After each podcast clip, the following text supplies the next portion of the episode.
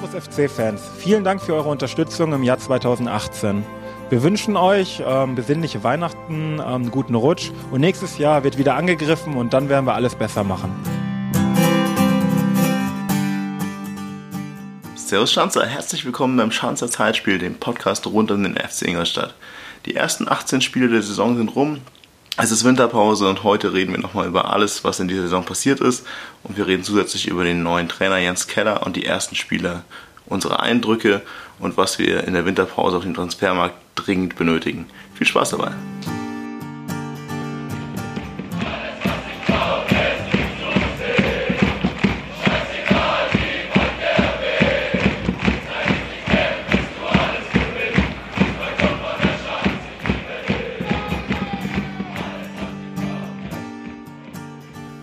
Schanzer, willkommen zum Schanzer Zeitspiel. Es ist endlich Winterpause und wir haben es geschafft.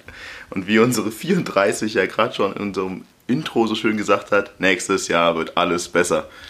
Viel schlechter kann es auch, glaube ich, nicht werden, wenn wir so die Statistiken anschauen, aber da kommen wir, glaube ich, nachher nochmal drauf zurück.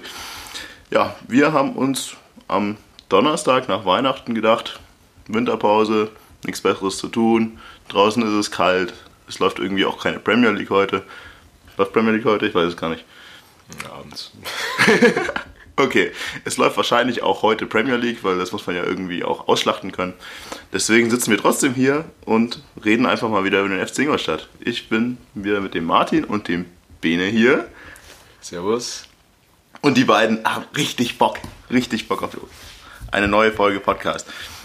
Und heute haben wir unglaublich viel für euch. Wir haben einen neuen Trainer zu besprechen. Wir haben vier Spiele zu besprechen und wir haben eigentlich einfach nochmal diese komplette Hinrunde, die wir dieses Jahr hatten, komplett aufzuräumen. Und deswegen würde ich eigentlich vorschlagen, dass wir direkt mit dem schönsten Spiel der letzten vier anfangen. Und zwar dem Interimsspiel von Petzold. Mit der wahrscheinlich schönsten Ausstellung, die dieser Verein je gesehen hat. Martin, du grinst schon. Was hat dir an der Ausstellung in diesem HSV-Spiel spontan am besten gefallen? Alles außer Gauss, aber ähm, ja, also hätte ich mir nie, nie träumen lassen, dass man so eine Aufstellung tatsächlich im, in einer realen FC Ingolstadt-Mannschaft irgendwann mal sehen würde. Er hat alle meine Erwartungen, die ich an Petzold hatte, noch um Welten übertroffen. Fand ich einfach überragend. Äh, ich glaube, man hat es mir an dem Tag irgendwie angesehen. Ich bin mit einem fetten Grinsen durch, durch das Stadion gelaufen vor dem Spiel, während dem Spiel, auch nach dem Spiel, nach der Niederlage noch. Ähm, ja, ähm, für mich einmalig irgendwie, dass sich ein Trainer sowas auch traut, ähm, bekannte Spielerpersönlichkeiten irgendwie so zu degradieren und äh, ja, unbekannte Spieler im Endeffekt äh, zu einem, zu einem Bundesligaspiel zu verhelfen, glaube ich, ist ein Mut, der dem Verein schon sehr, sehr lange gefehlt hat. Ich auch, also wir sind halt mit dem Grinsel rumgelaufen. Ich habe die Ausstellung am Handy gesehen und bin einfach nur lachend durch die Wohnung gelaufen. Und meine Freundin hat schon gefragt, was mit mir los ist. Aber es war einfach wirklich die geilste Ausstellung, die ich je gesehen habe. Und ich habe so ein bisschen das Gefühl, dass es da konnte daran liegen, dass er genau wusste, nach dem Spiel ist er endlich mal auf der Bank und es wird Keller kommen, weil das war ja schon fix an diesem Spieltag, dass Keller danach übernimmt. Und dann hat er eh nichts zu verlieren gehabt. Und ich hatte auch wirklich das Gefühl, er sucht sich ein paar aus denen er einfach mal die Chance geben will, da in diesem Bundesliga, zweite Bundesliga-Team zu stehen. Und naja, es waren ein paar dabei, dann okay, ja, die kriegen endlich mal eine Chance, super cool. Dann waren aber auch ein, zwei Spieler dabei, was? Warum? Und mir fällt da eigentlich am spontansten Buntic ein, weil ich weiß nicht, Fabian Buntic war, glaube ich, der letzte, den ich irgendwie auf dem Zettel hatte für einen Wechsel in dem Moment ich glaube, so, mich hat, glaube ich, Buntic mehr überrascht als Pentides und Krotzke. Tatsächlich, also bei mir war was schon irgendwie ein bisschen anders. Also ich meine, dass Buntic irgendwie zumindest ja zum Profikader gezählt wird offiziell. Ja, Daher offiziell. ist es, ist es für ihn irgendwie naheliegender, dass er auch mal irgendwie einen Einsatz bekommt. Aber mich hat dann auch überrascht, dass er auf der Torwartposition wechselt. Ähm, ja, aber ich fand die, die anderen Wechsel genauso kurios. Es war auf jeden Fall einfach schön zu sehen, vor allem diese Spieler, die einfach niemand auf den Zettel hat, also mit Pentides und Koske, ist einfach vor allem auch eigentlich aufgegangen. Also ich würde sagen, die ersten 45 Minuten zumindest war das alles sehr gut und ich glaube, keiner der Spieler, die jetzt da merkwürdig anmuteten in dieser Mannschaft, haben wirklich auch jetzt schlecht gespielt. Also Das Einzige, was ich jetzt vielleicht ein bisschen ankreiden könnte, wäre Buntic Mauerstellung zum ersten Tor für den HSV. Aber ansonsten fand ich das eigentlich auch ziemlich aufgegangen, diese Idee. Natürlich jetzt nicht am Ende des, ja, was das Ergebnis angeht, aber zumindest die Idee war jetzt nicht so äh, schlimm, wie es ursprünglich mal auf dem Papier las. Ja, ja, also diese, diese Mannschaft hat definitiv natürlich irgendwie überperformt und äh, sich in alle Bälle reingehauen, aber ich fand, also ich fühlte mich irgendwie in diesem Spiel schon noch krasser irgendwie als Außenseiter als damals bei dem Spielen in der Allianz Arena gegen Bayern oder so. Also das war für mich irgendwie noch mehr ein Klassenunterschied, als, als wenn du halt gegen eine Champions League-Mannschaft spielst. Vielleicht irgendwie, weil ich selber relativ einfach euphorisiert von dieser Mannschaft war und dementsprechend auch diesen Außenseitergedanken irgendwie mehr in mir drin hatte. Aber also, mir kam es schon so vor, als war da ein Klassenunterschied zeitweise zu sehen, der sich halt dann nicht in dem Ergebnis wiedergespiegelt hat. Aber es, du hättest genauso gut ja. zur Halbzeit auch 3-4-0 hinten liegen können. Das die ersten 45 Minuten sahen schon so ein bisschen aus wie Handball. Also, aber andererseits kam mir das auch alles so ein bisschen taktisch gewollt vor. Also wir haben ja die Flügel komplett vernachlässigt, auch in der Defensive. Wir haben uns eigentlich mit, wirklich mit acht Mann ins Zentrum reingestellt und die Flügelstürmer vom HSV einfach komplett ignoriert. Also die, konnten, die durften gerne den Ball haben, weil Flanken haben sie irgendwie nicht in den Strafraum bekommen und wenn, haben wir hinten alles rausgeköpft, weil Kotzke da eigentlich auch ganz gute Figur gemacht hat, bei den Kopfbällen zumindest. Und mir sah das zumindest mal kalkuliert aus, dass wir keinerlei Ballbesitz haben und dass wir einfach nur hinten drin stehen. Also natürlich war ich auch der Meinung, dass wir extrem unterlegen waren, aber mir kam das jetzt, naja, ging jetzt zu dem Bayern-Spiel damals im Pokal, ja, das war halt wirklich okay, da konntest du einfach Sekunden zählen, bis du, ab, bis du abgeschossen wirst. Und bei dem Ding dachte ich mir, okay, wir haben wenigstens eine Idee, bevor wir abgeschossen werden. Aber am Ende des Tages kommt ja dann auch Fatih Kaya und äh, macht mit zwei genialen Kopfbällen einen, der gerade noch rausgekratzt wird und einen, der reingeht. Das ganze Spiel halt schon eng. Also ich weiß jetzt nicht, ob das verdient gewesen wäre, da jetzt einen Punkt rauszuholen oder sogar mehr. Aber es war zumindest alles schön und es war erfrischend anzuschauen. In, Im Bereich des Möglichen da dann am Ende einen Punkt zu holen mit ein bisschen mehr Spielglück oder so oder vielleicht am Ende einfach in einen oder anderen Abschluss ein bisschen mehr Konsequenz noch, wäre da auch was drin gewesen. Ich glaube, da hätte Petzold wahrscheinlich selber auch nicht so wirklich damit gerechnet, aber. Es, es war aber zumindest also ich weiß nicht, wie es euch ging, aber ich fand es zumindest einfach wieder schön anzuschauen. Es hat einfach Spaß gemacht, das anzuschauen, auch wenn du irgendwie unterlegen warst und nicht das Gefühl hast, dass du jetzt unbedingt gewinnst. Aber es hat zumindest wieder Spaß gemacht, das anzuschauen. So ein bisschen eigentlich wie auch das Köln-Spiel damals mit dem ersten Spiel unter Nuri. Da hatte ich zumindest auch das Gefühl, es macht wieder Spaß, auch wenn es jetzt nicht alles funktioniert und alles toll und super ist. Es hat zumindest kurzzeitig ja damals auch Spaß gemacht. Das war dann relativ schnell vorbei. Und bei dem Fettzeitspiel hat ja auch einfach wieder Spaß. Ja, ich muss, äh, ich muss gestehen, ich konnte das Spiel leider nicht sehen, darum habe ich euch jetzt erstmal ein bisschen reden lassen. Ähm, ich war nämlich zu dem Zeitpunkt unterwegs, mir ging es aber ähnlich, dass ich, dass ich die Aufstellung sehr, sehr überraschend fand.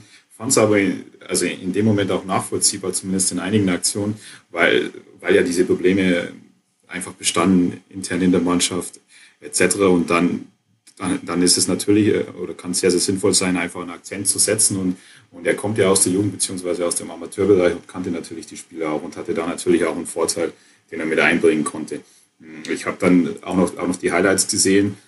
Klar war da, war da auch noch eine Kopfballchance von Fatih Kaya, aber ich glaube schon, wie ihr das zusammengefasst habt, also das, so ging es zumindest auch aus den Highlights hervor, dass der HSV überlegen war und dass das äh, dementsprechend dann eine knappe, aber auch verdiente Niederlage war. Ja, was mir jetzt gerade spontan einfällt, was ich total vergessen habe, ist ja eigentlich das Schönste an dieser kompletten Aufstellung ist, dass wir mal wieder einen anderen Kapitän auf dem Feld hatten. Ich würde ja nicht sagen unerwarteterweise, aber ich habe irgendwann, irgendwann nicht mehr daran geglaubt, dass es jemals wieder passiert. Und mein Hoffnungsträger, Almok Cohen, er ist wieder da, durfte die Mannschaft als Kapitän aufs Feld führen. Und inzwischen ist das ja zur Normalität gereift, was mich persönlich immer noch dazu verleitet, einfach ein breites Grinsen aufzusetzen. Und es ist, ja, also ich meine, wie es, wir es ja erwartet hatten, ist Kohn halt einfach genau der, der die Mentalität, die du da als Kapitän brauchst, auch aufs Feld bringt. Auch wenn das bislang alles auch nicht perfekt läuft, Otto Brum immer noch nicht, ist es zumindest eine andere Mentalität am Feld. Ja, also ich kann mich da auch äh, zu dem, was du gerade gesagt hast, das hat einfach mal wieder Spaß gemacht oder das hat irgendwie der, der Schanzer-Fanseele ganz gut getan, glaube ich, einfach so ein, so einen Kahlschlag auch mal zu haben in dem Spiel, wo du wieder mit neuen Gesichtern irgendwie mitfiebern kannst, die, gegen die du noch nicht so große Vorbehalte oder so hattest, wie du es fandest. Ich habe extra auch nochmal nachgeschaut, das ist das erste Spiel gewesen seit Februar 2013, dass Marvin Martip aus sportlichen Gründen quasi nicht in der Startelf gestartet hat. Also nur, ich glaube, irgendwie eine kurze Verletzung und eine Sperre oder so war da mal dazwischen. Das sagt natürlich schon einiges, ähm, auch wenn man unseren Podcast in den letzten Wochen gehört hat, wie wir nicht, sicherlich nicht wir die Einzigen sind, die, die gewisse Vorbehalte gegenüber ihnen haben. Und was anderes wollte ich noch sagen zu, zu Kotzke. Er hat mir auch in dem Spiel verdammt gut gefallen, war für mich neben Fadikaya auf jeden Fall Man of the Match, aber ähm, ist halt auch für mich keine Dauerlösung. Also man hat schon gesehen, dass er halt ja, sehr limitiert in manchen Aktionen einfach über den Kampf gekommen ist, was wahrscheinlich keine, keine Dauerlösung sein kann. Ähm, gerade weil man auch irgendwie viel in sozialen Netzwerken liest, ja, der Kotzke, der muss, muss dringend wieder spielen und so. Was, da kommen wir sicherlich gleich noch dazu, bei der aktuellen Innenverteidigung sicherlich nicht, nicht ausgeschlossen ist. Aber ähm, man darf auch nicht vergessen, dass der jetzt 28 ist, vor eineinhalb Jahren bei Teutonia Watzenborn-Steinberg äh, gespielt hat. Wo? Das ist mir extra aufgeschrieben. ähm, In welchem Land liegt das? Das spielt immerhin Regionalliga, aber. Okay. ähm, ja, also ich glaube, man sollte da ein bisschen die Kirche im Dorf lassen, dass es eine coole Aktion war, aber ich glaube nicht, dass wir ihn nochmal in der Profimannschaft sehen werden. Das ist jetzt mein Gefühl. Ja, ich muss dazu sagen, ich fand, ihn, ich fand das extrem erfrischend, wie er gespielt hat. Auch, ich, ich habe es auch so gesehen, dass er sehr, er ist schon relativ statisch, auch in seinen Bewegungsabläufen, aber er ist halt physisch, extrem physisch stark und hat jetzt nicht das, so ein beschissenes Timing und so ein beschissenes Stellungsspiel wie der Rest der Innenverteidigung, die wir haben. Also das hat ihm dann schon irgendwie geholfen. Er ist natürlich jetzt nicht äh, der junge, aufstrebende Spieler, der uns da jetzt in die Bundesliga führt, aber das war schon besser als das, was wir bisher in der Saison gesehen haben. Und ja, von mir aus auch keine Dauerlösung, wenn du sagst, wir wollen wieder oben mitspielen, aber ehrlich gesagt muss ich sagen, dass in der aktuellen Situation und sowohl sportlich als auch von dem, was wir da so im Kader rumlaufen haben in der Innenverteidigung, wäre das für mich schon definitiv eine Alternative. Also natürlich kannst du jetzt was kaufen, was Neues, was Frisches, aber wenn ich mit dem Spielerpotenzial spielen muss, das ich gerade habe, dann ist das eigentlich schon jemand für die. So, ja, da kommen wir ja später dann wahrscheinlich auch noch drauf, aber du brauchst Leute, die sich mit der Situation und dem Verein identifizieren. Das kaufe ich ihm definitiv ab.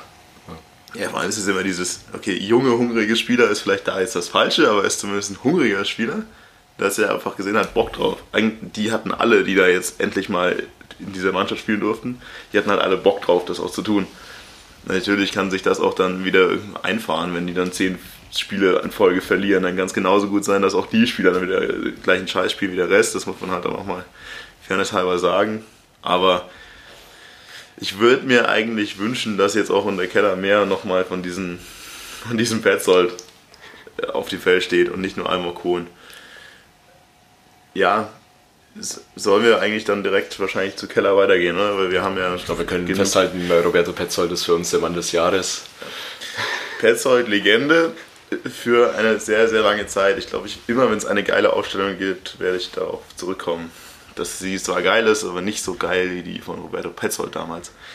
Nee, genau. Dann war ja klar, vor dem Spiel schon, dass Jens Keller die Mannschaft übernimmt und direkt einen Tag nach dem Spiel gegen den HSV mit der Profimannschaft ins Training einsteigt. Wir haben ein bisschen vorher schon über Jens Keller geredet gehabt. Brauchen wir jetzt, denke ich, jetzt nicht nochmal damit anfangen, wie wir uns davor gefühlt hatten. Wir haben eigentlich ja, weit und breit versucht, das irgendwie aufzuräumen, ob er jetzt der richtige ist oder nicht. Jetzt lass uns erstmal drüber reden, wie waren jetzt denn wirklich die ersten drei Spiele unter Keller. Und dann sind wir mit dem Auswärtsspiel in Darmstadt gestartet. Ja, wie seht ihr das Auswärtsspiel in Darmstadt? Ja, das, zum einen ist das, äh, oder ist Jens Keller erstmal zum 4-2-3-1 zurückgekehrt, also wieder ein bisschen zu, zu den Wurzeln, zu einem klassischen System, in Anführungszeichen, nachdem, wie ihr gesagt habt, Petzold die, die Mannschaft sehr durcheinandergewirbelt hatte. Hat er auch zum Beispiel wieder Lescano von Anfang an spielen lassen. Und das Spiel selber ist er dann sehr, sehr gut gestartet, direkt, also besser kann es ja nicht laufen. Mit dem Elfer gleich in der ersten Minute, der für mich ein Elfer war, muss, muss ich gestehen, ähm, weil es da auch Diskussionen gab dann mit dem zweiten Elfer, zu dem wir noch kommen, also ob jetzt beide keine Elfer waren etc. Für mich war es ein Elfer und das Spiel ist natürlich dann optimal gelaufen. Du führst 1-0 auswärts, Du, das, das sollte dir Selbstvertrauen geben. Du kannst dich ein bisschen auch ähm, auf die defensive Stabilität mehr fokussieren und dann eben auf Konter lauern. Das hat äh, in Teilen des Spiels relativ vernünftig geklappt, aber in der zweiten Halbzeit, speziell nach der gelb-roten Karte von Röcher, hat man dann schon gespürt, dass der Druck größer wird und dass nach vorne immer weniger kam vom FC im Sinne von Entlastungsangriffen und dass das noch eine sehr, sehr schwierige Schlussphase werden wird. Und dann, dann kam leider, wie es in Anführungszeichen sich ein bisschen angebahnt hat, der Ausgleich zum 1 zu 1. Ähm, aber wie der Ausgleich gefallen ist, war natürlich schon sehr, sehr bitter, weil für mich ist das nie, nie im Leben ein Elfer. Also das ist eine Schwalbe, eine glasklare Schwalbe für mich. Und dass, dass der Ausgleich dann in der Situation so blöd fällt, ist dann einfach schon relativ bitter. Gerade da man, da man vielleicht mit etwas Glück äh, die letzten zehn Minuten dann auch noch über die Bühne bekommen hätte und dann vielleicht äh, gleich mal mit einem Auswärtssieg in Darmstadt startet und das dann natürlich ein ganz anderer positiver Effekt ist. Ich sehe es ähnlich. Also ich glaube, Darmstadt war an dem Tag auch nicht überragend stark. Also ich glaube auch, ich hätte ihn jetzt, oder ich bin dabei Keller, dass die wahrscheinlich in, den, in diesen zehn Minuten dann auch nicht unbedingt mehr ein Tor aus dem Spiel rausgeschossen hätten. Also da fand ich zumindest die Abwehr so solide, dass sie das, glaube ich, über die Zeit gebracht hätte. Ähm, so in der Entstehung ist, ist, der Ausgleich halt sehr, sehr glücklich für Darmstadt, einfach was, was den Elfer angeht ich weiß gar nicht, ob ich ihm da irgendwie eine Schwalbe vorwirfe. Für mich rutscht er irgendwie einfach blöd auf den Ball aus. Ähm, aber ist natürlich halt auch, gerade mit der Geschichte, dass, dass er das vor einem halben Jahr schon mal irgendwie gegen uns gemacht hat, natürlich äh, ziemlich, ziemlich ärgerlich. Aber unterm Strich musst du auch mit dem 1-1 leben, glaube ich, weil, ja, also ein bisschen Unterzahl gegen auswärts. Ähm, insofern war, wäre da auch ein Sieg nicht vollends verdient gewesen. Ähm, insofern, ja, also zu Röcher möchte ich noch sagen, mehr als unnötig. Ähm, sowohl das Spiel ja. als auch die Karte. Also ich muss sagen, ich sehe es ein bisschen kritischer eigentlich, also eigentlich viel kritischer, weil ich in dem Moment, in dem die gelb-rote Karte gefallen ist, war ich mir sicher, wir verlieren das Ding. Wir sind dann hinten irgendwie rumgestrauchelt wie die letzten Idioten und auch wenn Darmstadt nicht gut war, fand ich das schon nicht so toll dahin. Und dieser Elfmeter, den wir kriegen, natürlich war das kein Elfmeter. Und ich sehe es eigentlich auch so, dass das weniger Schwalbe war und mehr Unfall. Also dass er irgendwie versucht, den Ball zu ziehen und dann drüber fällt. Aber du musst in der Situation den Ball klären. Diese, der Ball läuft 30 Sekunden durch deinen 16er durch. Den musst du schon längst geklärt haben. Also wenn du richtig verteidigen würdest, würde der Elfmeter nie kommen, auch wenn es natürlich kein richtiger ist. Und ich sehe das Ganze halt nicht als Ausrede. Natürlich ist das kein Elfmeter und ich bin halt auch der Meinung, dieses Videobeweis, bla bla bla, finde ich alles total beknackt. Du musst dir das selber ankreiden, du musst in dieser Situation den Ball schon längst geklärt haben. Das kann nicht sein, dass sie den Ball über drei Stationen in einem 16er hin und her spielen, auch wenn die nicht gefährlich werden in dem Moment, musst du zusehen, dass der Ball wegkommt. Und deswegen finde ich das schon, dass du dir den Elfmeter selber ankreiden musst. Und ich war mir eigentlich sicher, dass wir das Spiel verlieren. Und ab, ab dem 1 zu 1 war ich mir auch sicher, dass wir es verlieren. Ja, und ich muss halt auch zusätzlich sagen, dass ich, ich weiß gar nicht, ob wir in diesem Spiel außer dem Elfmeter aufs Tor geschossen haben. Also ich finde selbst den Punkt schmeichelhaft, auch wenn Darmstadt nicht gut war. Ich fand dieses komplette Spiel eigentlich ziemlich kacke. Also ich fand uns da ziemlich schlecht, wir haben einfach gar nichts gemacht. Und eigentlich, ich finde am schönsten fast das Ganze zusammen, wie das, Robert Leifers war das Interview danach, der dann gesagt hat, wir gehen verdient 1 zu 0 in Führung ja, ich glaube, genauso gut kann man super zusammenfügen, weil das Spiel ging 20 Sekunden lang, bis wir 1 zu 0, bis, wir, bis der Elfmeter gepfiffen wurde und wir dann 1 zu 0 Führung gegangen sind. Also von mir aus haben wir uns 20 Sekunden die Führung verdient und dann 90 Minuten gehofft, dass nichts passiert. Und dann kommt natürlich Röcher, der, der in der unnötigsten Situation einfach den Gegner fällt und es war überhaupt nicht diskutabel, da diskutieren auch drüber. Es war gelb-rot, fertig, froh sein, dass er dafür nicht noch gleich glatt rot kriegt, weil er den Gegner von hinten in die Weihe tritt. Und das ist ein Bärendienst nach dem anderen. Das ist dieses Spiel von mir aus, ist von, eigentlich war es für mich 0-0, weil beide Mannschaften ziemlich kacke waren. Aber wir versauen es uns halt auch da irgendwie selber, dass du selbst gegen die schlechtesten Mannschaften nichts auf die Kette kriegst. Ja, ich finde es halt insofern legitim, dass du, wenn du so lange nicht zu Null gespielt hast und früh in Führung gehst, erstmal den Fokus auf die Abwehrarbeit legst. Gerade in einem Auswärtsspiel ja, aber wenn du 90 Minuten mit einer Führung spielst, dann musst du doch irgendwann mal zu einer Kontersituation kommen.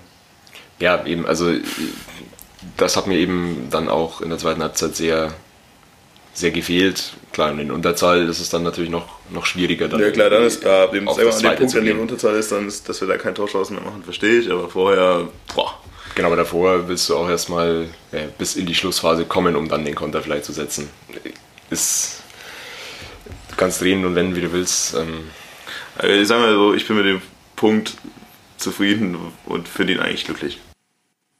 Also da will ich dann doch nochmal einhaken. Ich finde es äh, alles in allem ein verdientes 1 zu 1. Also der, geht, der Punkt geht für mich in Ordnung. Ich, sehe es nicht ganz so kritisch wie ihr, weil einfach, man muss auch bedenken, dass, äh, eine Woche davor noch eine komplett andere Mannschaft gegen den HSV, wie wir schon. Ja, die aber besser gespielt hat. Haben, ja, auf, auf dem Spielfeld stand, dann kommt ein neuer Trainer und, und, und, dann mit einer komplett veränderten Mannschaft, dass dann im ersten Spiel keine kompletten Wunderdinge zu erwarten sind, ist für mich ja auch klar. Und vor allem, wenn du dann eben, ich glaube, 65. Minute war es circa, wenn du dann die letzten 25 bis inklusive Nachspielzeit 30 Minuten in Unterzahl spielst, dass, dass dann irgendwann auch gefährliche Situationen vermehrt kommen, wenn gerade eine Mannschaft mit der Historie am Start ist, dann, das ist dann für mich auch irgendwie klar.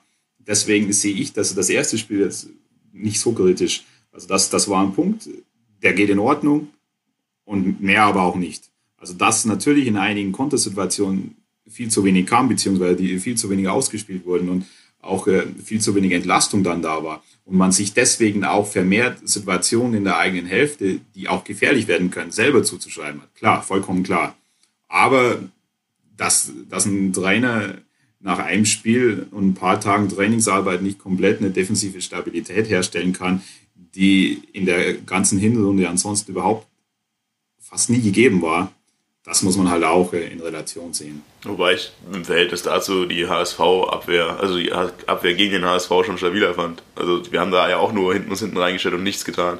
Aber wir haben es halt so dermaßen konsequent getan, uns hinten reinzustellen und nichts zu tun, dass auch, ich meine, das Gegentor fällt durch einen Freistoß, das erste, das zweite, was war das zweite? Gimba. Das zweite war Gimba. Ja. Also eigentlich fand ich das relativ stabil gegen den HSV. Deswegen fand ich es halt auch komisch, dass Keller dann eigentlich in seinem ersten Spiel so einen krassen Schnitt macht und dann diese ganzen jungen Spieler, die nicht mal mehr im Kader hat. Also er, klar, er muss jetzt nicht Vatikaya und Pedidis spielen lassen, aber dass er sie nicht mal mehr mitnimmt, das finde ich halt schon eigentlich, äh, also ich weiß nicht, entweder er ist unglaublich überzeugt schon von seinen ersten Eindrücken gewesen oder es ist so ein bisschen ja, so ein Anflug von Arroganz, dass man sagt, okay, ich mache jetzt nicht das, was der was mein Interimstrainer, der da mal kurz ein Spiel gemacht hat, mir hingelegt hat, sondern ich mache jetzt doch wieder alles anders, wie ich will und schmeiße alle wieder raus, die vorher gespielt haben. Ich, ich, ich sehe den Sinn da nicht. Also ich weiß nicht, warum nicht Kotzke, Kaya, wer noch irgendwie da nicht mehr gespielt? Der Kotzke, Kaya, Pentidis, dass ich klar, das spielen die nicht alle drei wieder dann im nächsten Spiel in der Startelf, aber dass sie nicht mehr im Kader stehen. Also ich war auch überrascht, dass, dass Buntic der Einzige ist, der, der irgendwie quasi von diesem Spiel profitiert hat. Der Einzige, der eigentlich einen Fehler gemacht hat in seinem ersten Spiel.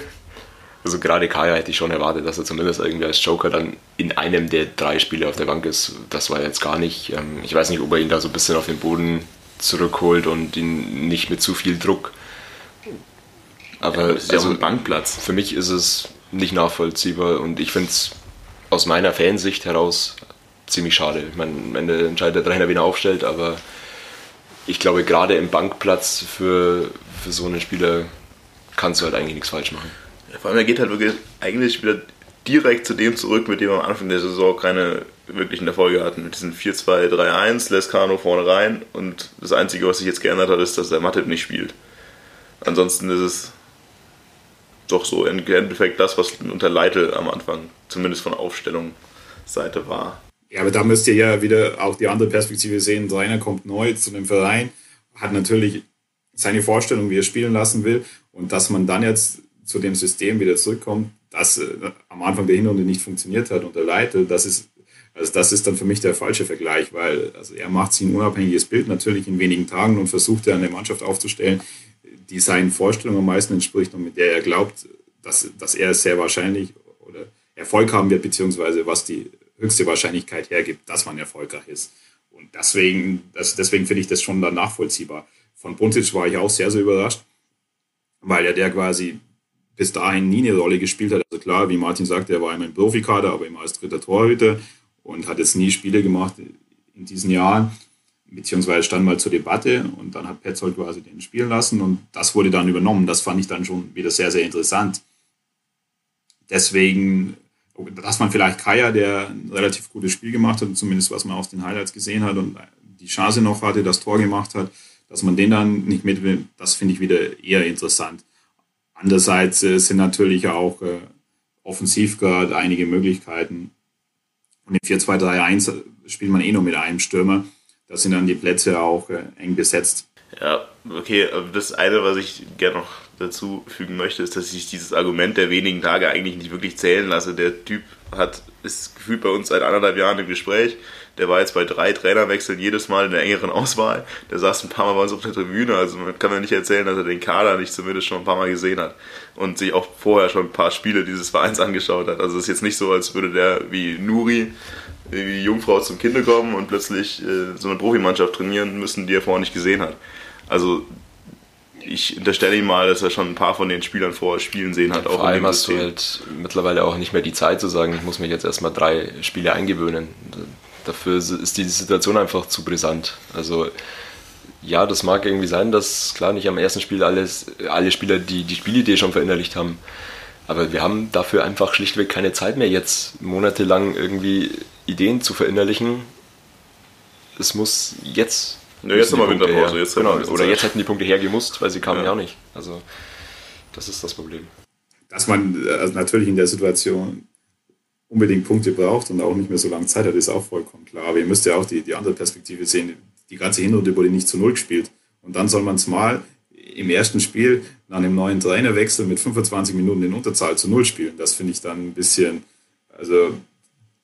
Ja, aber das hat ja nichts damit zu tun, dass man Kaya nicht mitnimmt. Also ich meine, wenn ich hinten nicht stabil bin, heißt ja nicht, dass ich jetzt den einzigen Stürmer. Ganz ehrlich, wir haben, ich weiß nicht, ich glaube Darmstadt war vor dem Kaya-Tor das letzte Spiel, nicht Darmstadt, was denn? Aue war vor dem Kaya-Tor das letzte Spiel, in dem wir ein Stürmertor hatten. Aus dem Spiel raus. Ich weiß nicht, wann wir, also welcher Stürmer hat der Zwischendurch mal getroffen? Außer wir sagen, Kittel ist ein Stürmer, aber das ist für mich immer noch kein Stürmer.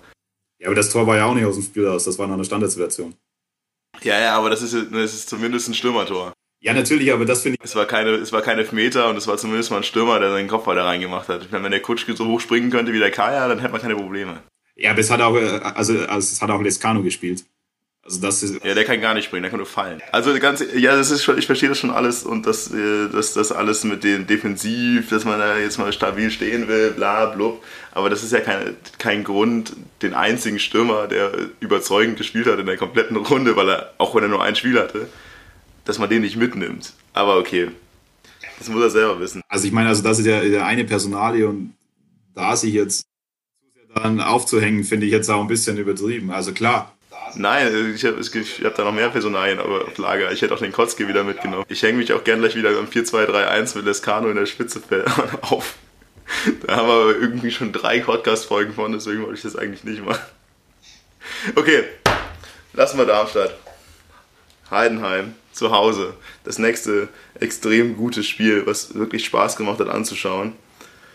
Ja, wie viele Zuschauer hatten wir? Sieben, sechseinhalb? Ich wollte nochmal nachschauen, ich glaube offiziell 6,9 sogar nur. 6,9?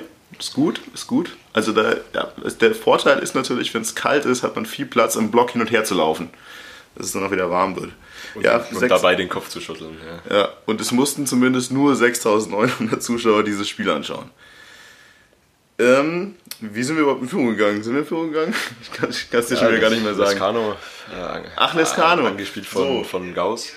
Der von dir nicht, nicht gewollte Lescano im 4-2-3-1 hat in einer relativ starken Leistung das 1-0 gemacht. Ja, er hat mal das Tor getroffen. Das ist eine wirklich eine starke Leistung für Lescano. Nee, das, das Tor war halt endlich mal, endlich hat er es mal gemacht. Also das war halt einfach ein Ding, das du in seiner Klasse machen musst und das hat er nie gemacht.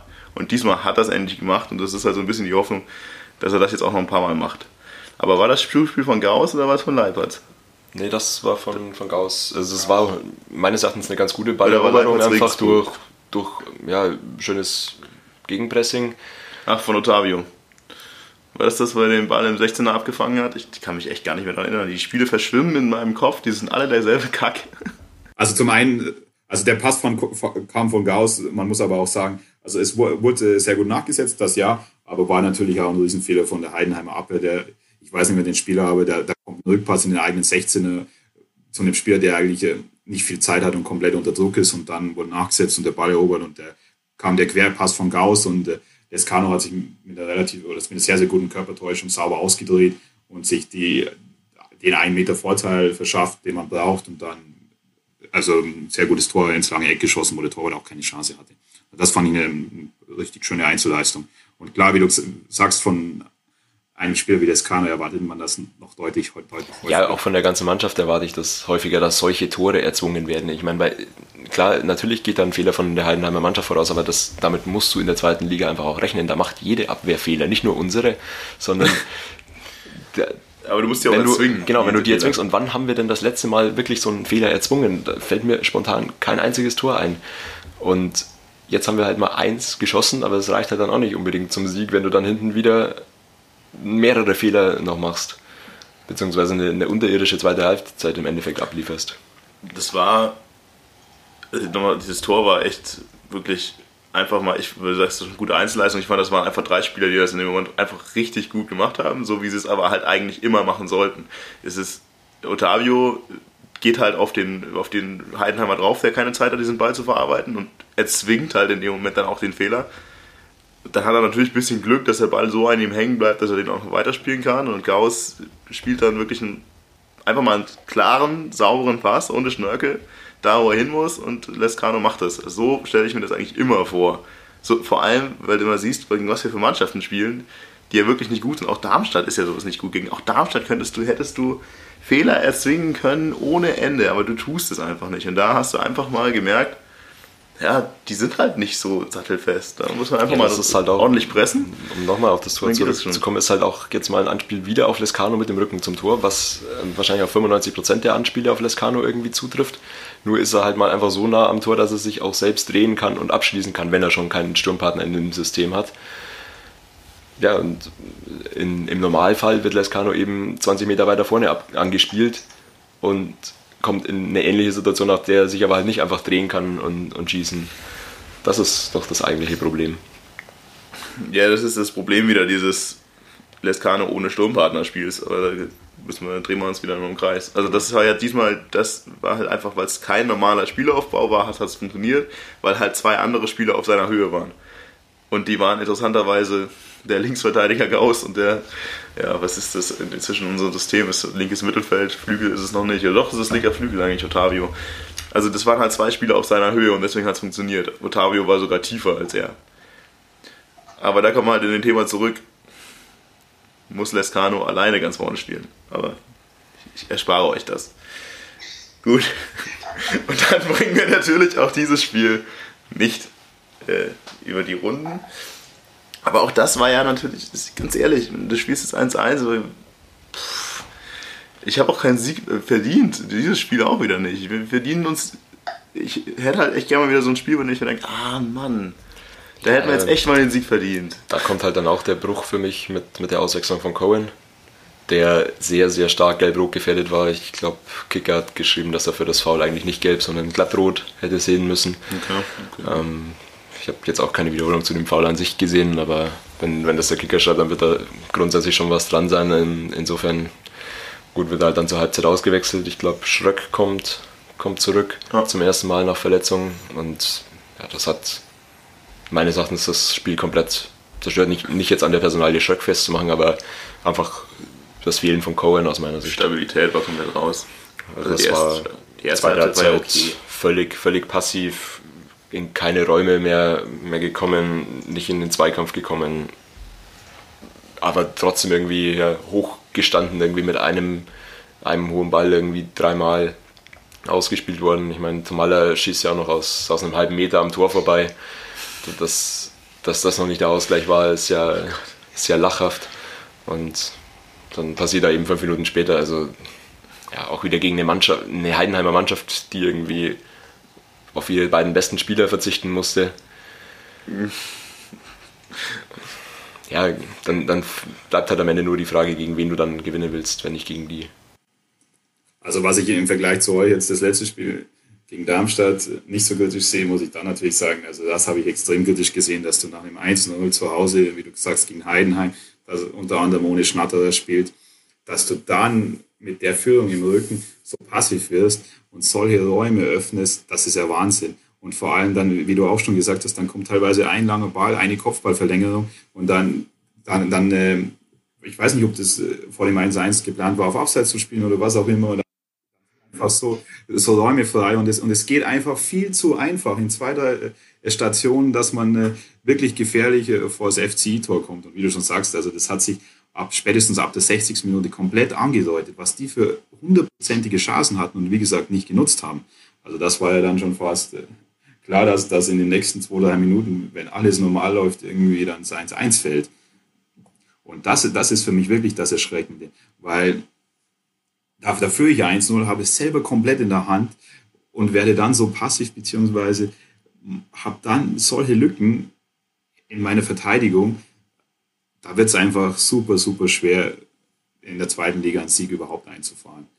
Weil nämlich, ja, also auch wenn, wenn äh, teilweise die Fehler nicht sofort bestraft werden, gibt es dann doch auch Mannschaften, die, die einfach vernünftige Offensivakteure haben und äh, die, solche Situationen dann vielleicht nicht beim ersten Mal, aber beim dritten oder vierten Mal ausnutzen. Ich würde da, also zusammengefasst ist ja für die erste Halbzeit war schon ja, passabel. Dann geht Kron runter und er, er, muss, also da muss man klar sagen, er muss ihn runternehmen, weil das war, er wurde vorher schon heftigst ermahnt vom Schiedsrichter bei einem halbtaktischen Foul. Also der wäre beim nächsten grenzwertigen Ding runtergegangen. Deswegen, er muss ihn runternehmen, da hilft es halt einfach irgendwo nichts. Das muss sich dann auch Kron irgendwo ankreiden lassen. Das ist das, da fällt er vielleicht einfach noch ein Muster zurück, das er in der ersten Saison bei uns damals hatte, dass er einfach unnötige Karten sich abholt. Und spätestens jetzt wird es halt gefährlich, wenn der Stabilisator der Mannschaft sich da unnötige Karten holt, weil meines Erachtens war die, diese Fouls, die er gemacht hat, alle nicht unbedingt ja, lebenswichtig. Und das hat uns irgendwo am Ende des Tages schon so viel gekostet, dass man das nicht, ja, nicht in Serienproduktion laufen lassen sollte, dass er sich jedes Mal jetzt dann auswechseln lassen muss. Außer er ist verletzt, kann er gerne machen. Ja, auf was ich da gerne hinaus wollte, eigentlich ist dann so ein bisschen die Pressekonferenz danach und die Interviews danach, weil ganz ehrlich, wir sind uns ja einig, diese zweite Halbzeit war eine Frechheit, wieder mal. Und dann wird dann in diesen Interviews danach dann wieder dieses ewige, ja, auf der ersten Halbzeit kann man aufbauen, geredet, von allen Seiten. Ich meine, das ist doch nicht euer Ernst. Auch beim Keller habe ich mir erst gehofft, dass es jetzt endlich mal derjenige ist, der da auch irgendwann mal draufhaut, notfalls. Und auch da wird dann wieder, ja, die zweite Halbzeit war zwar irgendwie kacke, aber auf der Art und Weise der ersten Halbzeit, darauf können wir aufbauen. Ich kann das nicht mehr hören. Wie du vorher, wir haben keine Zeit für so einen Scheiß. Wir haben keine Zeit jetzt noch auf irgendwelchen kleinen Fortschritten aufzubauen. Es muss ja dann einfach mal Tacheles geredet werden, wenn es kacke war.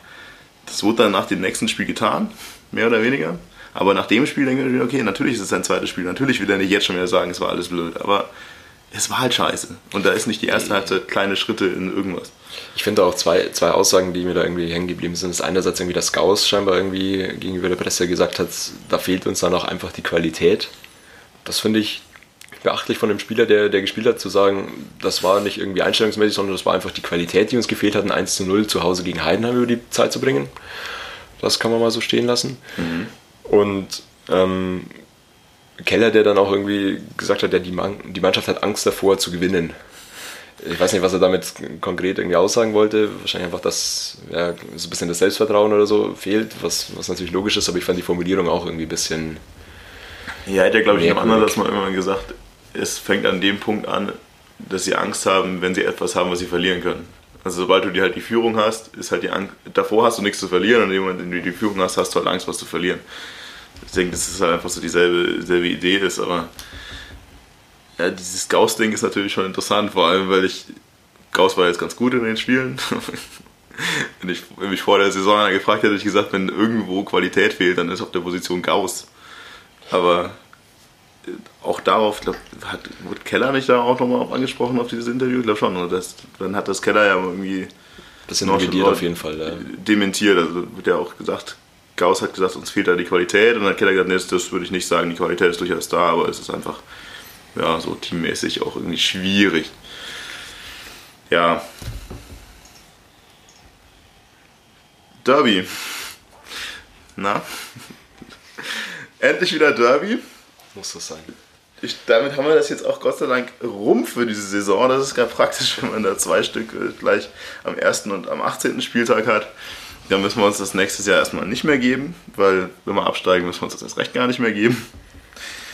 Ja, Regensburg. Alle haben, glaube ich, irgendwie erwartet, dass sie 1-0 in Führung gehen und dann am Ende des Tages 3, 4, 5, 1 verlieren, wie gefühlt die letzten 27 Mal gegen Regensburg. Aber es kam anders. Und wir kamen nach 20, 25 Minuten. Ja, wie viel war das? Also wir gingen auf jeden Fall irgendwie wieder mit einem unglaublich komischen Tor aus dem Nichts mit einem hohen Ball und einem Kopfball 1 zu 0 in Rückstand. Ja, also dieses Mal haben wir nicht mal mehr geschafft, dass wir selbst gegen Regensburg in Führung gehen, was wir sonst zumindest noch hinbekommen haben. Ja, wurde vor dem Spiel ja auch wieder nochmal extra betont, dass wir dieses Mal aber ganz sicher äh, zu Null spielen wollen. Ja, das hat dann leider die ersten 30 Minuten nicht überlebt, dieser Vorsatz. Ja, das, ich weiß nicht, ob wir über das Gegentor noch länger sprechen müssen. Der Ball ist ewig in der Luft gefühlt und Neumann läuft drunter durch. Regensburg spielt auch wie, wie Heidenheim im Endeffekt wieder ohne ihre beiden besten, besten Spieler. Die haben Adamian und Grüttner haben zusammen so viele Tore wie der ganze FC Ingolstadt in der ganzen Saison geschossen. Die haben beide gefehlt. Macht halt anders zwei. Genau, da macht halt ein anderer zwei. Das ist bei uns nicht vorstellbar. Ja, wenn uns die beiden besten Torschützen fehlen, dann fehlen uns wahrscheinlich vier Tore oder so. Ja, also Regensburg, ganz ehrlich, auch Regensburg war wieder nicht gut. Oder? Das war, war ja okay, aber es ist nie so, dass jetzt der Gegner zu uns kommt und uns halt einfach an die Wand spielt. Also HSV hat uns an die Wand gespielt. Ohne dann am Ende des Tages zwingend zu sein. Aber Darmstadt, Heidenheim und Regensburg denke ich mir so, ja, ja, ja, ne, so, so, so schlechte Zweitligavereine alles. Aber du hast gegen alle irgendwie nicht das Gefühl, dass du das Spiel gewinnen kannst. Und ich weiß auch nicht, wie sich das ändern soll momentan. Ja, also da wirfst du schon die richtige Frage auf. Also, weil das ist genau das Problem. Regensburg ist für mich eine durchschnittliche Zweitligamannschaft, aber auch eine typische Zweitligamannschaft, spielt ein vernünftiges Pressing, also ein solides Pressing, hat dann in den eigenen Reihen dadurch wenig zugelassen. Und der FCI ist halt in der kompletten Hinserie immer wieder für eigene Fehler gut, die dann auch oft noch zu Toren führen. Und vor allem, was, was halt auch noch das Problem war, vorne hatte man nie das Gefühl, dass man sich aus eigener Kraft strukturell Vorteile und damit Chancen erarbeiten konnte. Also man, man war, wenn dann quasi auf Fehler vom Gegner angewiesen. Und da wird es dann halt schwierig, wenn ich mir vorne aus eigener Kraft keine Chancen erarbeiten kann und dann hinten auch immer wieder Fehler mache, wo es dann gefährlich wird, beziehungsweise die dann oft zu Gegentoren führen. Ja, wie soll man da dann äh, einen Sieg einfahren, beziehungsweise vernünftig punkten können in der zweiten Liga? Und vor allem muss man halt auch sagen, also bei dem Gegentor stimme ich dir absolut überein. Ball viel zu lange in der Luft, äh, auch nicht mit hoher Geschwindigkeit. Also den muss man deutlich, deutlich besser verteidigen. Und dann ist es ja so, dass, äh, dass man eigentlich auf 2-0 in Rückstand gehen kann. Also das ist auch, auch wieder viel zu einfach mit einem, auf Höhe der Mittellinie mit einem einfachen Doppelpass. Öffnet man einen riesen Raum und, und der, der Regensburger Spieler hat, kann dann 10, 15, 20 Meter gehen, kann dann noch diagonal quer zum 16er spielen, genau in die, in die gefährliche Schnittstelle rein. Und der schießt vorbei. Und dann, genau, und dann, und dann steht, und dann steht einfach der Angreifer direkt vor dem Tor. Sieben, acht Meter. Und also den kann man auf jeden Fall auch mal reinmachen, beziehungsweise also die, man kann sich nicht beschweren, wenn da das 2-0 fällt. Ja, also so ging es mir auch. Es ist, dass du eigentlich das Gefühl hattest, so die Phase nach oder nach dem 1-0 hattest du eher das Gefühl, das zerbricht jetzt wieder bis zur Halbzeit, läuft das ähnlich wie, wie gegen Sandhausen oder so. Und dann machst du aber das 1 zu 1 aus dem eigentlich einzigen guten Angriff des ganzen Spiels, gefühlt für mich. Ähm, und, und rettest das 1 zu 1 in die Pause, was ja sozusagen das Spiel wieder von Null anfängt. Ja, komplett unverdient eigentlich. Und schaffst es aber trotzdem eben nicht, auf dem wieder ordentlich aufzubauen. Ich meine, zweite Halbzeit fand ich dann war der FC zumindest ein bisschen, bisschen tonangebender, hatte wahrscheinlich mehr Ballbesitz und so weiter, ohne jetzt irgendwie von großen Torschancen zu sprechen. Ja, aber Regensburg ist dann eben auch clever genug und ja, hat, glaube ich, davor auch nochmal, vor dem 2 zu 1 schon nochmal eine große Chance. Ähm, ja, Also ich habe mir da auch in der zweiten Halbzeit noch, noch aufgeschrieben, dass Ananu im Endeffekt irgendwie zweimal irgendwie riesige Räume zulässt, äh, den Spieler viel zu, viel zu spät äh, ja, entgegentritt. Ja, und dann fällt halt das, das 2 zu 1, das im Endeffekt, glaube ich, drei Regensburger Spieler machen könnten. Ja, und einer entscheidet sich dann. Da darf es da machen. Also und vor allem muss man auch noch sagen, dass, dass das 1-1 war halt also eine, eine, sehr feine Einzelleistung mit der Vorarbeit von Leipertz. Also das war auch eine Einzelleistung halt und wie du sagst, also der einzige fast wirklich nennenswerte Angriff, der dir in der ganzen Partie vom FT hängen geblieben ist. Und dann beim 2 zu 1, wenn ich das jetzt nochmal richtig auf dem Schirm habe, ist es ja wieder so, dass man, dass auf Höhe der Mittellinie ein gravierender Fehlpass gespielt wird und so das Gegentor überhaupt eingeleitet wird. Dann, und dann kommt natürlich die ganze Kette ins Laufen. Man könnte noch zwei, dreimal klären, beziehungsweise dann sind Räume offen. Und dann am Ende der Kette steht einfach das 2 zu 1 Gegentor, wo der Regensburger Spieler wieder relativ frei vom Torwart steht und äh, wo Buntic überhaupt nichts machen kann. Und das, das sind einfach, also wenn, wenn man durch die, durch die ganze Hinrunde geht, dann, dann hat man so oft Situationen, wo einfach der gegnerische Angreifer sieben, acht Meter, teilweise zentral vom Tor, teilweise halb links, teilweise halb rechts vom Torwart steht. Und das sind einfach die Tore, die oft fallen und wo die Wahrscheinlichkeit sehr, sehr hoch ist, dass diese Tore fallen. Ich meine, das sind ja, das, das sind ja keine Fernschüsse aus 20 Metern, wo der gegnerische Mittelfeldspieler bzw. Angreifer den Ball dann in den Winkel haut und es ein Traumtor ist, wo du sagst, ja, solche, solche Aktionen kannst du nicht auf Dauer verhindern. Da wird es immer mal einen Schuss geben aus 20 Metern. Aber das sind ja Tore im eigenen 16er, 7, 8 Meter vor dem Tor. Und, und die Situation bekomme ich ständig. Und da wird es einfach sehr, sehr schwer, dass ich, dass ich da dann äh, quasi ein Spiel gewinne, beziehungsweise hinten stabil stehe, beziehungsweise auch mal zu Null spiele. Und das war ja in der gesamten Hinserie einfach nicht der Fall. Das Bittere ist ja, dass da so viele Sachen dabei sind, die uns früher so stark gemacht haben. Also zum einen, du sagst, du weißt nicht, wie du vor irgendein vorne ein Tor schießen sollst. Unsere Standardsituationen sind ja auch erbärmlich inzwischen. Und früher war das ja wirklich eine Waffe. Also auch wenn wir natürlich auch jedes Spiel sehr viele hatten, also das war ja, das ist auch was. Wir hatten früher, auch wenn wir nicht gut gespielt haben, trotzdem irgendwie gefühlt jedes Mal acht, neun Ecken. Und dann kam von acht, neun Ecken halt mal drei gut und eine war drin. Und das reicht ja dann. Jetzt momentan haben wir pro Spiel gefühlt irgendwie drei Ecken, wenn überhaupt. Mhm. Und die Ecken, die kommen, sind dann so schlecht, dass nichts passiert. Unsere Freischüsse sind schlecht, alles ist schlecht. Und diese Standardsituationen sind einfach für uns kaum noch ein Mittel. Was früher konntest du dich einfach darauf verlassen, da kommt immer irgendwas raus. Und das, ne, das macht halt dann irgendwann mal zumindest bei diesen 1-1-Spielen den Unterschied. Und genau andersrum ist es hinten eben dass wir früher eine Lufthoheit hatten in unserem eigenen Strafraum, da hatten sie alle die Finger nachgelegt. Also ich weiß, als noch Hübner da gespielt hat und der Roger davor gespielt hat und so Matip noch gut war, da brauchtest du keinen hohen Ball bei uns in den 16er Spielen, weil die eh alle rausgeköpft wurden. Außer vielleicht mal bei der Ecke, weil da schon öfter mal die Abstimmung nicht so gut war. Aber genau das ist ja jetzt momentan das Problem. Hohe Bälle werden immer unterlaufen, falsch eingeschätzt. Da ist überhaupt kein Stellungsspiel dabei, kein Timing dabei. Und dann geht der Ball nach hinten und irgendein Stürmer ist überrascht, dass er den Ball schon wieder frei vom Fuß hat. Und unsere größte Wahrscheinlichkeit ist dann auch, dass der so überrascht ist, dass er vorbeischießt. Aber leider trifft halt jeder Zweite dann.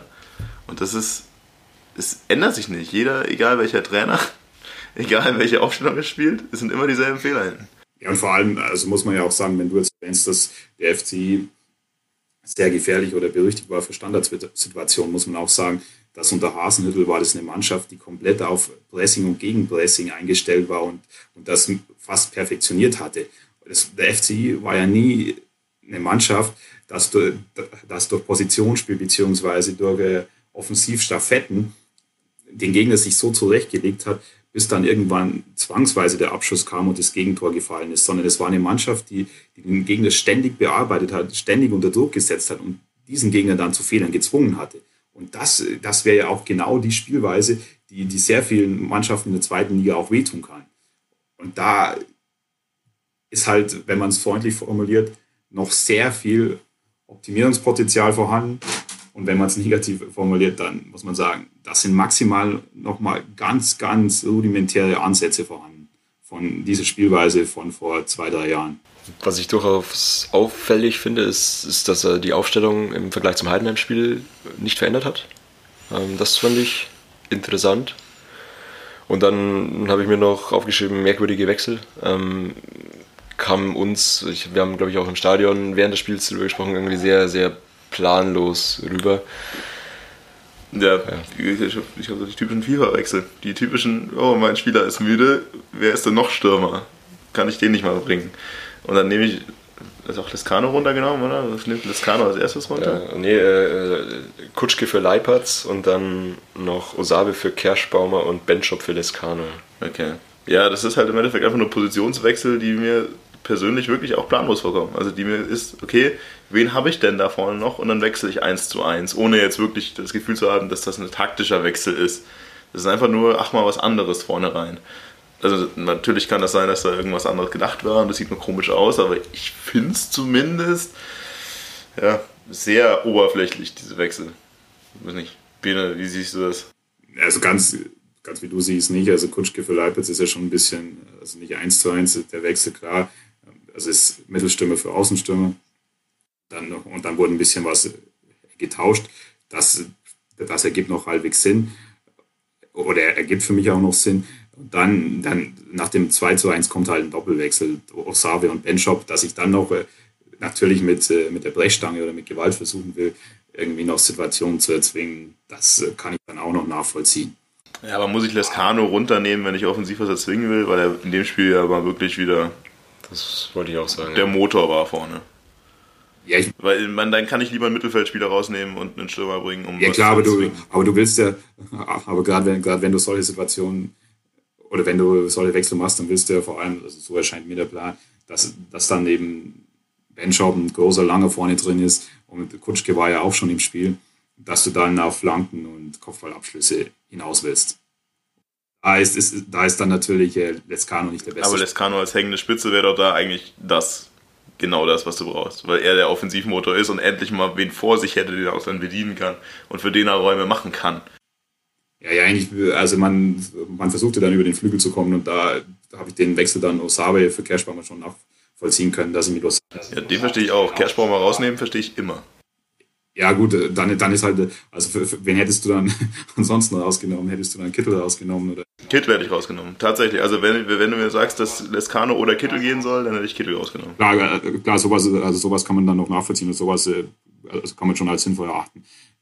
Was dann äh, genau die, der Gedanke war, ich hätte notfalls auch Ananu oder Gimba runtergenommen, aber nicht Lescano. Von mir ist ja doch noch Buntic rausgenommen und dann den Gimba ins Tor gestellt. Ja, jetzt Jetzt wird es aber ein bisschen fancy.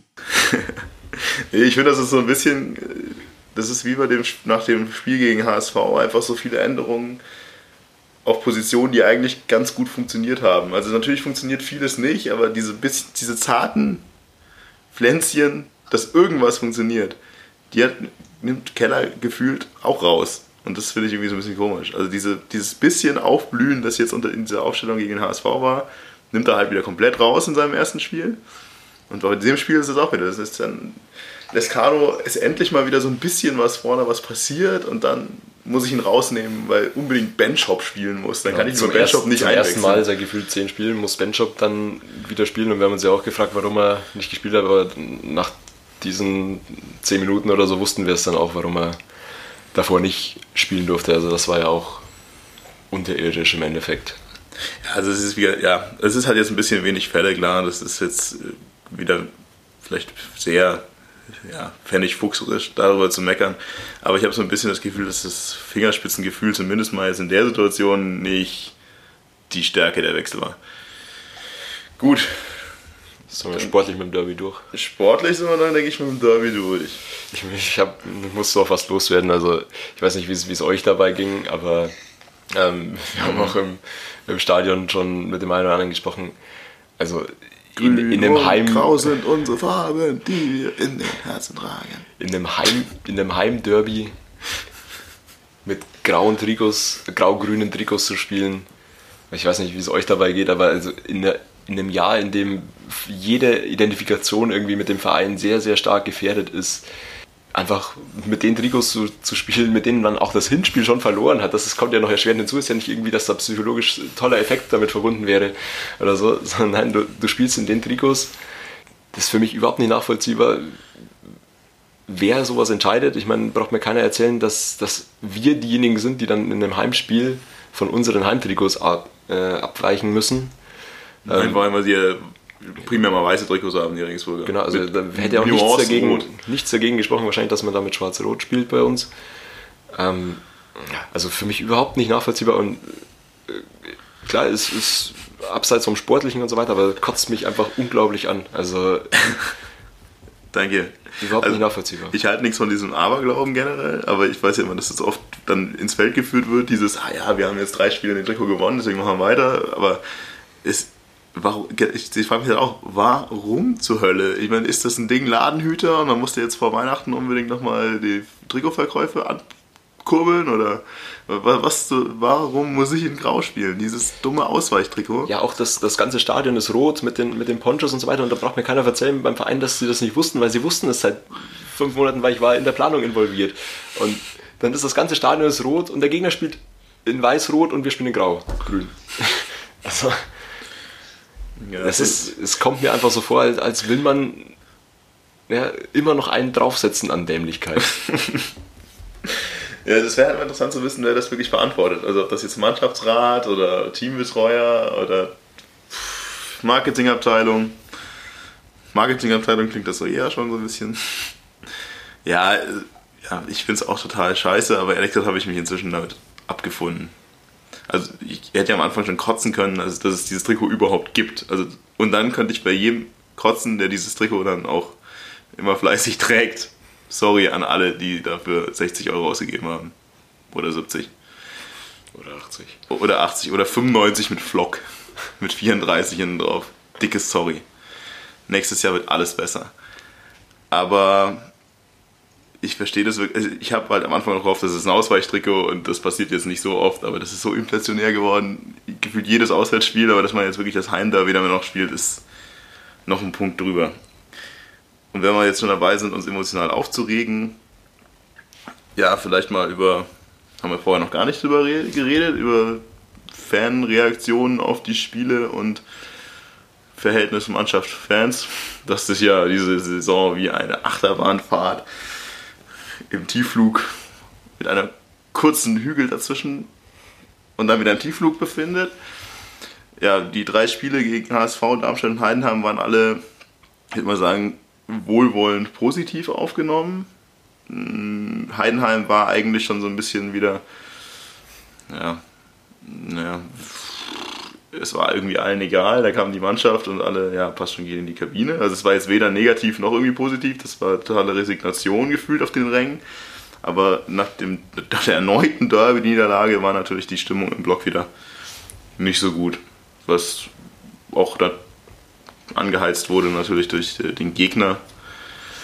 Ja, gut, aber ich meine, trotzdem muss man auch da jetzt wieder, denke ich, der Südtribüne irgendwie zugutehalten, dass bis zum Ende auch dieses Spiel durchsupportet wurde und, und sich die mannschaftskritischen Gesänge sehr, sehr im Rahmen gehalten haben. Ich meine, man hat halt nach dem Spiel auch klar gemerkt, es gibt auch jetzt definitiv irgendwie keine, keinen Diskussionsbedarf mehr, sondern es ist einfach nur noch Enttäuschung, Re- Resignation da jetzt von, von Fanseite. Ähm,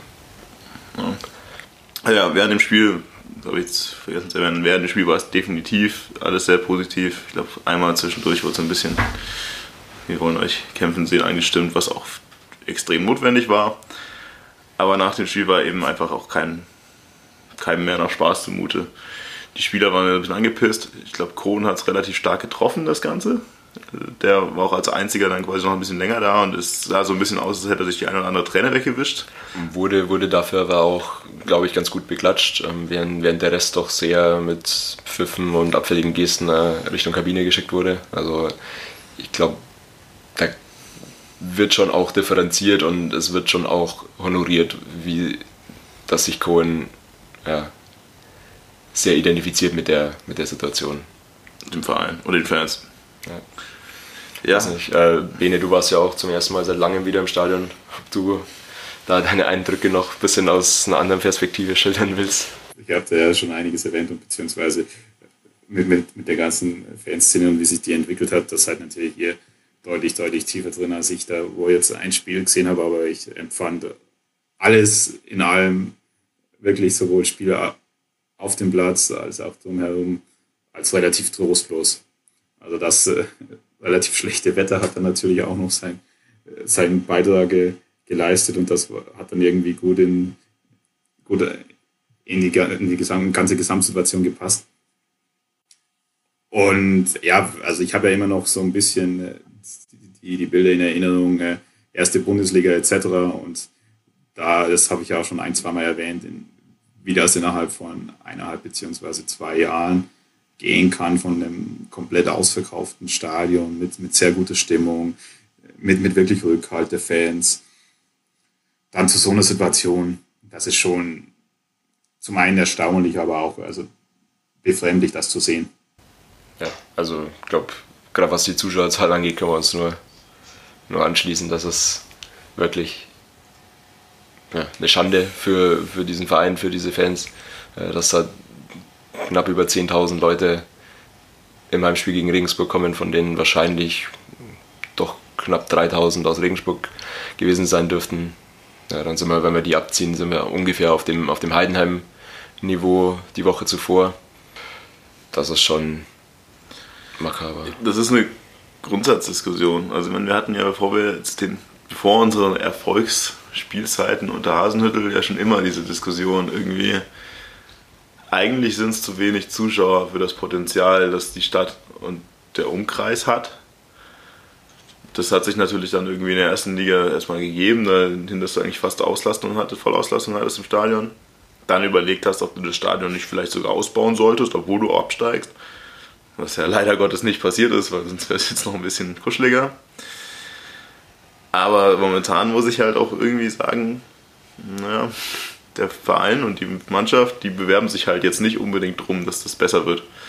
Und ich habe schon früher oft gerne Leuten Vorwürfe gemacht, die halt dann eben nicht kommen, wenn es nicht läuft, die halt dann ja, so das Fähnchen im Wind sind. Aber momentan ist es halt auch einfach so, wie willst du jetzt nach dieser Erstligasaison oder zwei Erstligasaisons jetzt Leute begeistern zu kommen? Also das ist einfach jetzt aus meiner Sicht auch nicht mehr möglich in dieser aktuellen Situation.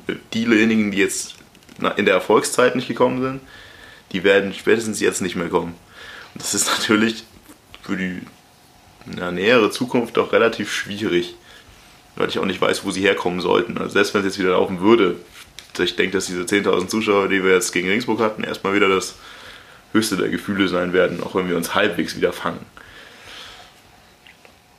Ja, von dem her, sagt doch bitte allen Freunden, Bekannten, Verwandten, die ihr so kennt, wie toll es beim FC Ingolstadt ist. Und dass man da auch mit ein bisschen Glück noch eine Karte ergattert fürs nächste Heimspiel.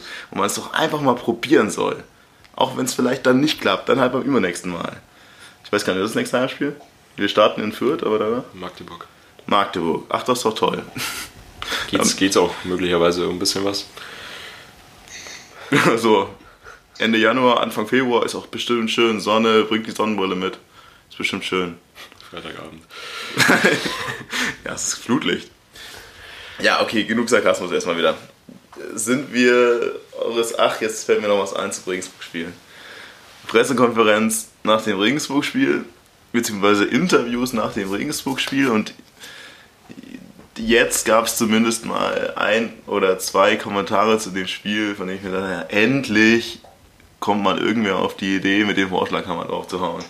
Das war zum einen, also Keller war jetzt noch nicht der Vorschlaghammer. Keller hat gesagt, das war komplett zu wenig, alles kacke und so geht's nicht. Das ist, ja, zumindest mal ein Anfang. Ist, also ehrlich gesagt war das für mich auch das Einnahmsspiel schon, so geht's nicht. Aber Harald Gärtner hat dann ja mal ein bisschen großmündiger angekündigt, dass jetzt was passieren muss. Und dass es obwohl auch jetzt in der Winterpause doch schon eher zu einer Zäsur kommen wird jeder, der dem Druck nicht gewachsen ist oder sich dem Druck nicht stellen möchte, in dem der Verein momentan ist, der darf gerne gehen und der wird auch nicht aufgehalten. Das ist natürlich schon mal eine Ansage.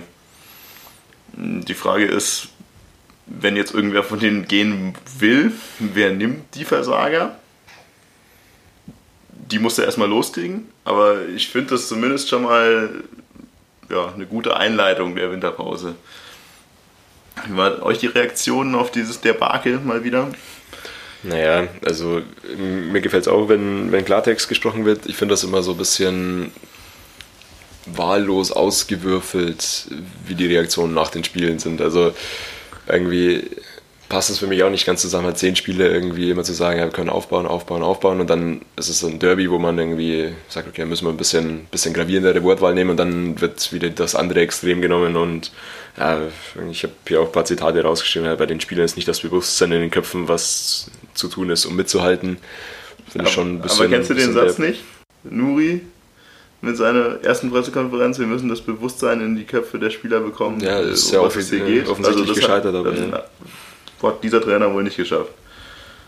Ja, genau. Also hier auch, wenn, wenn Gärtner halt eben nicht sagt, hier geht es nicht um Einzelschicksale, dann ist natürlich auch der naheliegende Kommentar von sehr vielen in den sozialen Medien, ja, dann, dann geh doch. Dann geh doch.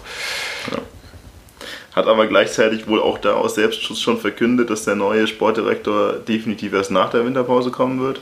Was für ihn natürlich auch irgendwie eine ganz komfortable Situation ist, weil jetzt kannst du de facto nicht Gärtner rausschmeißen, weil wer soll dann die Wintertransfers übernehmen, wenn wir weder den Interimssportdirektor haben noch einen neuen Sportler. Kann der Linke dann direkt machen. Ja, also ich glaube auch, dass intern weiterhin Gärtner zu, zu keiner, zu keinem kein bisschen zur Debatte steht. Kann man, kann man sehen, wie man will, aber ich glaube, das ist ja. so, wie, wie es intern gesehen wird. Ähm, ich fand dann noch interessant, irgendwie, dass auch Cohen sehr, sehr gegen seine Mitspieler noch ausgeteilt hat. Äh, Im Nachhinein irgendwie gesagt hat, viele verstehen nicht, was Abstiegskampf ist. Das war ein Derby und wir zeigen nicht, was, über was wir die ganze Woche reden. Der Israeli sprach von fehlendem Charakter und legte ein vernichtendes Urteil über die ganze Mannschaft nach. Wir bekommen Geld dafür, Fußball zu spielen, dann muss man alles geben. Es war lediglich 20% Wille und Kampfgeist. Oh, nett, das habe ich gar nicht bekommen. Wo war das? Das war in der Augsburger Allgemeinen. Ja, super, schön, das freut mich natürlich. nee, das ist aber das ist aber ja genau das, was ich meine. Das war die Hoffnung einfach reingelegt, dass er wiederkommt und den Charakter halt in diese Mannschaft impft. Er versucht scheinbar, aber wenn er das jetzt sich genötigt fühlt, nach vier Spielen als Kapitän das zu sagen, dann ja, fruchtet es zumindest noch nicht so bei seinen Mitspielern. Ja, und dann, ja, was hat Gärtner noch gesagt? Wir, es wird auch nicht vor unpopulären Maßnahmen zurückgeschreckt, was natürlich eine Ansage ist, die mich schon, also wenn sie jetzt wirklich was bedeutet, ist es die Frage, was meint, was ist damit gemeint, weil ehrlich gesagt, ist die einzige Maßnahme, die momentan unpopulär sein könnte, Kron rauszuschmeißen oder Mathe rauszuschmeißen. Weil alle anderen haben keinerlei Emotionen oder Kredit in diesem Verein. Ja, also ich weiß auch nicht, was sich da komplett dahinter verbirgt. Vielleicht sind wir in dem Monat dann schlauer, ob man dann irgendwie sagen kann, das war jetzt die unpopuläre Maßnahme, die da irgendwie angekündigt wurde. Ich weiß es auch nicht. Also ich sehe es vor allem, wenn man ein bisschen jetzt Richtung Rückblick oder so auch schaut, halt krass, dass man irgendwie gerade im Sommer eben sehr viel uns verkauft hat. Im Sinne von diese Transfers sind alles Spieler, die einerseits ein Spielsystem passen, das sich Stefan Leitl ausgedacht hat, und andererseits sind es aber auch vor allem Spieler, die irgendwie charakterlich sehr gut zu dem Verein passen und, und hungrig sind und jung sind und äh, hier, was, hier was bewirken wollen und eben dieses Problem, das man in der letzten Rückrunde vor allem auch erkannt hat, irgendwie, dass, dass der charakterlich vielleicht an der einen oder anderen Stelle ein bisschen fehlt, äh, adressiert haben. Das muss man ja im Nachhinein jetzt zur Winterpause sagen, das wurde ja völlig verfehlt. Also dass diese Spieler, denen man dieses, das im Endeffekt ja, adressiert hat, adressiert hat ähm, ja genau, nicht, nicht umsetzen konnten und klar, wenn dann ja, Keller ja auch wörtlich sagt, im Endeffekt, dass dieser Mannschaft der Charakter fehlt oder Spieler mit, mit Charakter fehlen. Das ist natürlich schon dann eine herbe Aussage, die aber diese halt Sommertransferfenster nochmal in ein anderes Licht stellt. Ja. Aber es ist halt wenigstens mal was das stimmt. Also nochmal zurückzukommen zu dem, warum jetzt wieder draufgehauen wird plötzlich. Ja, ich reg mich auch mal gern darüber auf, dass ich so oder so Fähnchen im Wind machen, aber jetzt verstehe ich es halt einfach, weil jetzt ist Winterpause und jetzt, wenn du jetzt draufhaust, hast du wirklich die Möglichkeit auch was zu tun wenn du vorher zwischen zwei Spielen immer draufhaust, dann ist halt immer diese Zeit, jetzt irgendwie wirklich was zu tun, gar nicht da. Aber jetzt hoffen wir mal, dass auch wirklich was passiert. Ja, ich wollte einfach nochmal da einbringen, dass ich also das, das, da habt ihr schon die meisten Sachen erwähnt. Ich finde es einfach relativ schwer, die Situation da von außen zu beurteilen, weil feststeht, dass das ist einfach intern in der Mannschaft und eventuell auch im Verein, das, das kann ich zu wenig beurteilen, da überhaupt nicht passt auf äh, sportlicher Seite Denn also mit der Mannschaft an individuellen Spielern, da muss einfach deutlich, deutlich mehr herauszuholen sein. Und dann, dann kommt er jetzt das peu à peu auch mit, äh, mit Interviews beziehungsweise mit Aussagen zum Tragen, dass da wirklich einiges nicht passt. Ich, ich bin auch gespannt, wie der Verein reagieren will. Also was sie, was sie machen wollen, weil man kann ja jetzt auch nicht einfach so leicht sechs, sieben Spieler austauschen auf einmal. Das sind ja alles bestehende Verträge etc. Und darum bin ich mal äußerst gespannt, wie und was man machen will und wie die Situation dann danach aussieht. Ich denke auch, dass wir momentan die Spieler wirklich, das ist, was ich vorhin meinte, du wirst die Spieler halt nicht losbekommen. Deine einzige Möglichkeit wird sein, wenn sie dann wirklich keiner nimmt, sie halt zu suspendieren. Also die Frage ist, ob wir ja, wahrscheinlich finanziell werden wir es uns schon gerade leisten können, Spielerverträge weiterlaufen zu lassen. Aber es wird wohl schwierig sein, Spieler, denen du jetzt momentan attestierst, dass sie zum einen nicht Fußball spielen können und zum anderen, dass der Charakter fehlt, die in der Winterpause an Mann zu bekommen. Also das glaube ich auch nicht. Ja, und vor allem dann auch eben nachzulegen mit neuen Transfers. Ich meine, das ist im Winter immer schwierig. Dann gerade mit unserer sportlichen Situation nicht gerade der attraktivste Arbeitgeber oder die Herausforderung. Und dann brauchst du ja trotzdem Spieler von einem gewissen Zweitliganiveau, die dann eben weiterhelfen können, einerseits sportlich und andererseits die eben diese Charakterstärke mitbringen. Ja, und wie viele gibt es denn da, die wir dann mit unseren finanziellen Mitteln irgendwie uns kaufen können, die irgendwie verfügbar sind, die von den anderen Vereinen abgegeben werden. Also das ist eine sehr, sehr kleine Menge. Also ich kann mir einfach beim besten Willen nicht vorstellen, dass man irgendwie mehr als zwei, vielleicht maximal drei Spieler jetzt irgendwie holen kann. Aber ob die dann wirklich in der Startelf stehen werden, boah, also ich, ich sehe das aktuell noch nicht. Lass mich gerne überraschen, eines Besseren belehren. Ich möchte auch nicht in der, in der Situation jetzt von, von den Leiter Sport irgendwie stecken, weil das ist wahrscheinlich ja echt, echt eine üble Aussage. Vor allem jeder weiß es eben auch, dass der FC Ingolstadt jetzt aktiv werden muss und will. Und dass sich das natürlich irgendwie doppelt dann bezahlen. Na, naja, du wirst wahrscheinlich einfach wirklich auch die einzige Chance ist, zweite Garde ältere Spieler zu bekommen. Du wirst keine jungen Spieler bekommen, die unserem Profil matchen, das glaube ich nicht. Du wirst welche kriegen, die ausgemustert sind und die halt jetzt nochmal, von denen du halt glaubst, dass sie diesen Abstiegskampf annehmen können. Aber lass uns doch eigentlich, denke ich, erstmal auf die ja, mal so ein Fazit ziehen über die gesamte 18 Spiele, die wir jetzt bisher hatten und dann mal so ein bisschen schauen, wie bewerten wir den Kader jetzt, vor allem im Vergleich zu dem, wie haben wir den Kader bewertet vor Saisonstart. Da hatten wir uns ja eigentlich noch ganz positiv überrascht gesehen. Ja, 18 Spiele sind rum und für mich ist es zum einen ein Spiegelbild der letzten Saison, nur noch schlimmer und zum anderen ist es halt aber wirklich immer dasselbe, was halt faszinierend ist, dass egal wer spielt, egal wer der Trainer ist, es sind immer dieselben Fehler. Das ist was, was mich einfach extrem irritiert. Es sind immer eben diese Stellungsspielfehler hinten, eine schlechte, Zuordnung, langer Ball, der dann einfach dazu führt, dass da irgendjemand Mutter den dann vom Tor steht. Und vorne ist es einfach Abschlussschwäche jetzt zusammen inzwischen, wir hatten ja immer Abschlussschwäche. Also ich weiß nicht, in welcher Saison wir mal nicht eine wirklich eine, von dem ich sage, okay, wir sind total effizient vorne. Wir hatten eigentlich immer eine Abschlussschwäche, aber wir hatten früher zumindest mehr Chancen und haben dann die Standardsituation genutzt. Und jetzt die letzten beiden Jahre, letztes Jahr hat uns irgendwie gefühlt Kittel den Arsch gerettet mit 10, 15 extrem guten Spielen, bei denen man das quasi alleine gewuppt hat, das Ganze. Sonst hätten wir auch letztes Jahr ganz alt aussehen können am Ende der Saison. Und dieses Jahr läuft halt einfach überhaupt gar nichts und es läuft jeder irgendwie seiner Form hinterher. Genau. Also dir fehlt einfach de facto auch einfach ein Spieler, an dem sich der Rest irgendwie gerade hochziehen kann, an dessen Leistung irgendwie auch mal für, für zwei, drei äh, nicht so starke Mitspieler ausreicht. Kittel läuft seiner Form hinterher. Lescano könnte sicherlich viel mehr. Und das, das trifft wahrscheinlich auf den einen oder anderen Spieler oder gerade auch Neuzugang irgendwie auch zu. Ich glaube, dass, ich bin weiterhin davon überzeugt, dass Kerschbaum viel mehr könnte. Nur, ja, er bringt es einfach nicht auf den Rasen. Und dann kommt Verletzungspech natürlich auch mit dazu. Ich glaube, das darf nicht der einzige Grund sein, aber es ist schon auch mit einem Punkt. Also du könntest jetzt auch eine Innenverteidigung Schröck-Galvao zum, zum Beispiel haben. Das wäre dann vermutlich schon eine ja, nochmal höher zu gewichtende gerade was auch Erfahrung und Erfahrung brauchst du im Abstiegskampf auch irgendwie haben, aber ja. Wobei auch geil war, auch für mich genau dieselben Fehler gemacht hat, die jetzt dann halt ein Gimba macht. Also auch er hat kein gutes Stellungsspiel gezeigt. Er ist relativ langsam, dann doch Klar. irgendwo. Deswegen, ja, es, es, könnte einen besser treffen. Also ich habe definitiv schon Mannschaften gesehen, die mehr von Verletzungspech gebeutelt wurden als wir. Natürlich haben wir jetzt zwei, drei Spieler, von denen du sagst, ja, wäre schöner mit, aber also der Einzige, bei dem ich gesagt habe, hoffentlich wird er jetzt wieder fit, ist Kohn. Und das ist jetzt Gott sei Dank so. Aber ansonsten, hm, auch wenn Trash fit ist, ja, boah, ist halt Trash fit. Ist der nächste langsamer am Feld.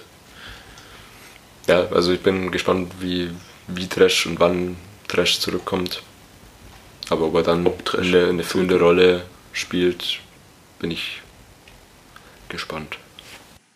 Ja, Marco, du hast es ja angesprochen, dass man so ein bisschen Fazit ziehen sollte und auch mit unseren eigenen Erwartungen abgleicht. Da muss ich sagen, also bin ich relativ weit daneben gelegen. Ich hatte ja die Mannschaft äh, ganz am Anfang als irgendwie Top-6-Mannschaft gesehen und glaube auch, dass äh, allein von der individuellen Klasse noch deutlich, deutlich mehr möglich ist.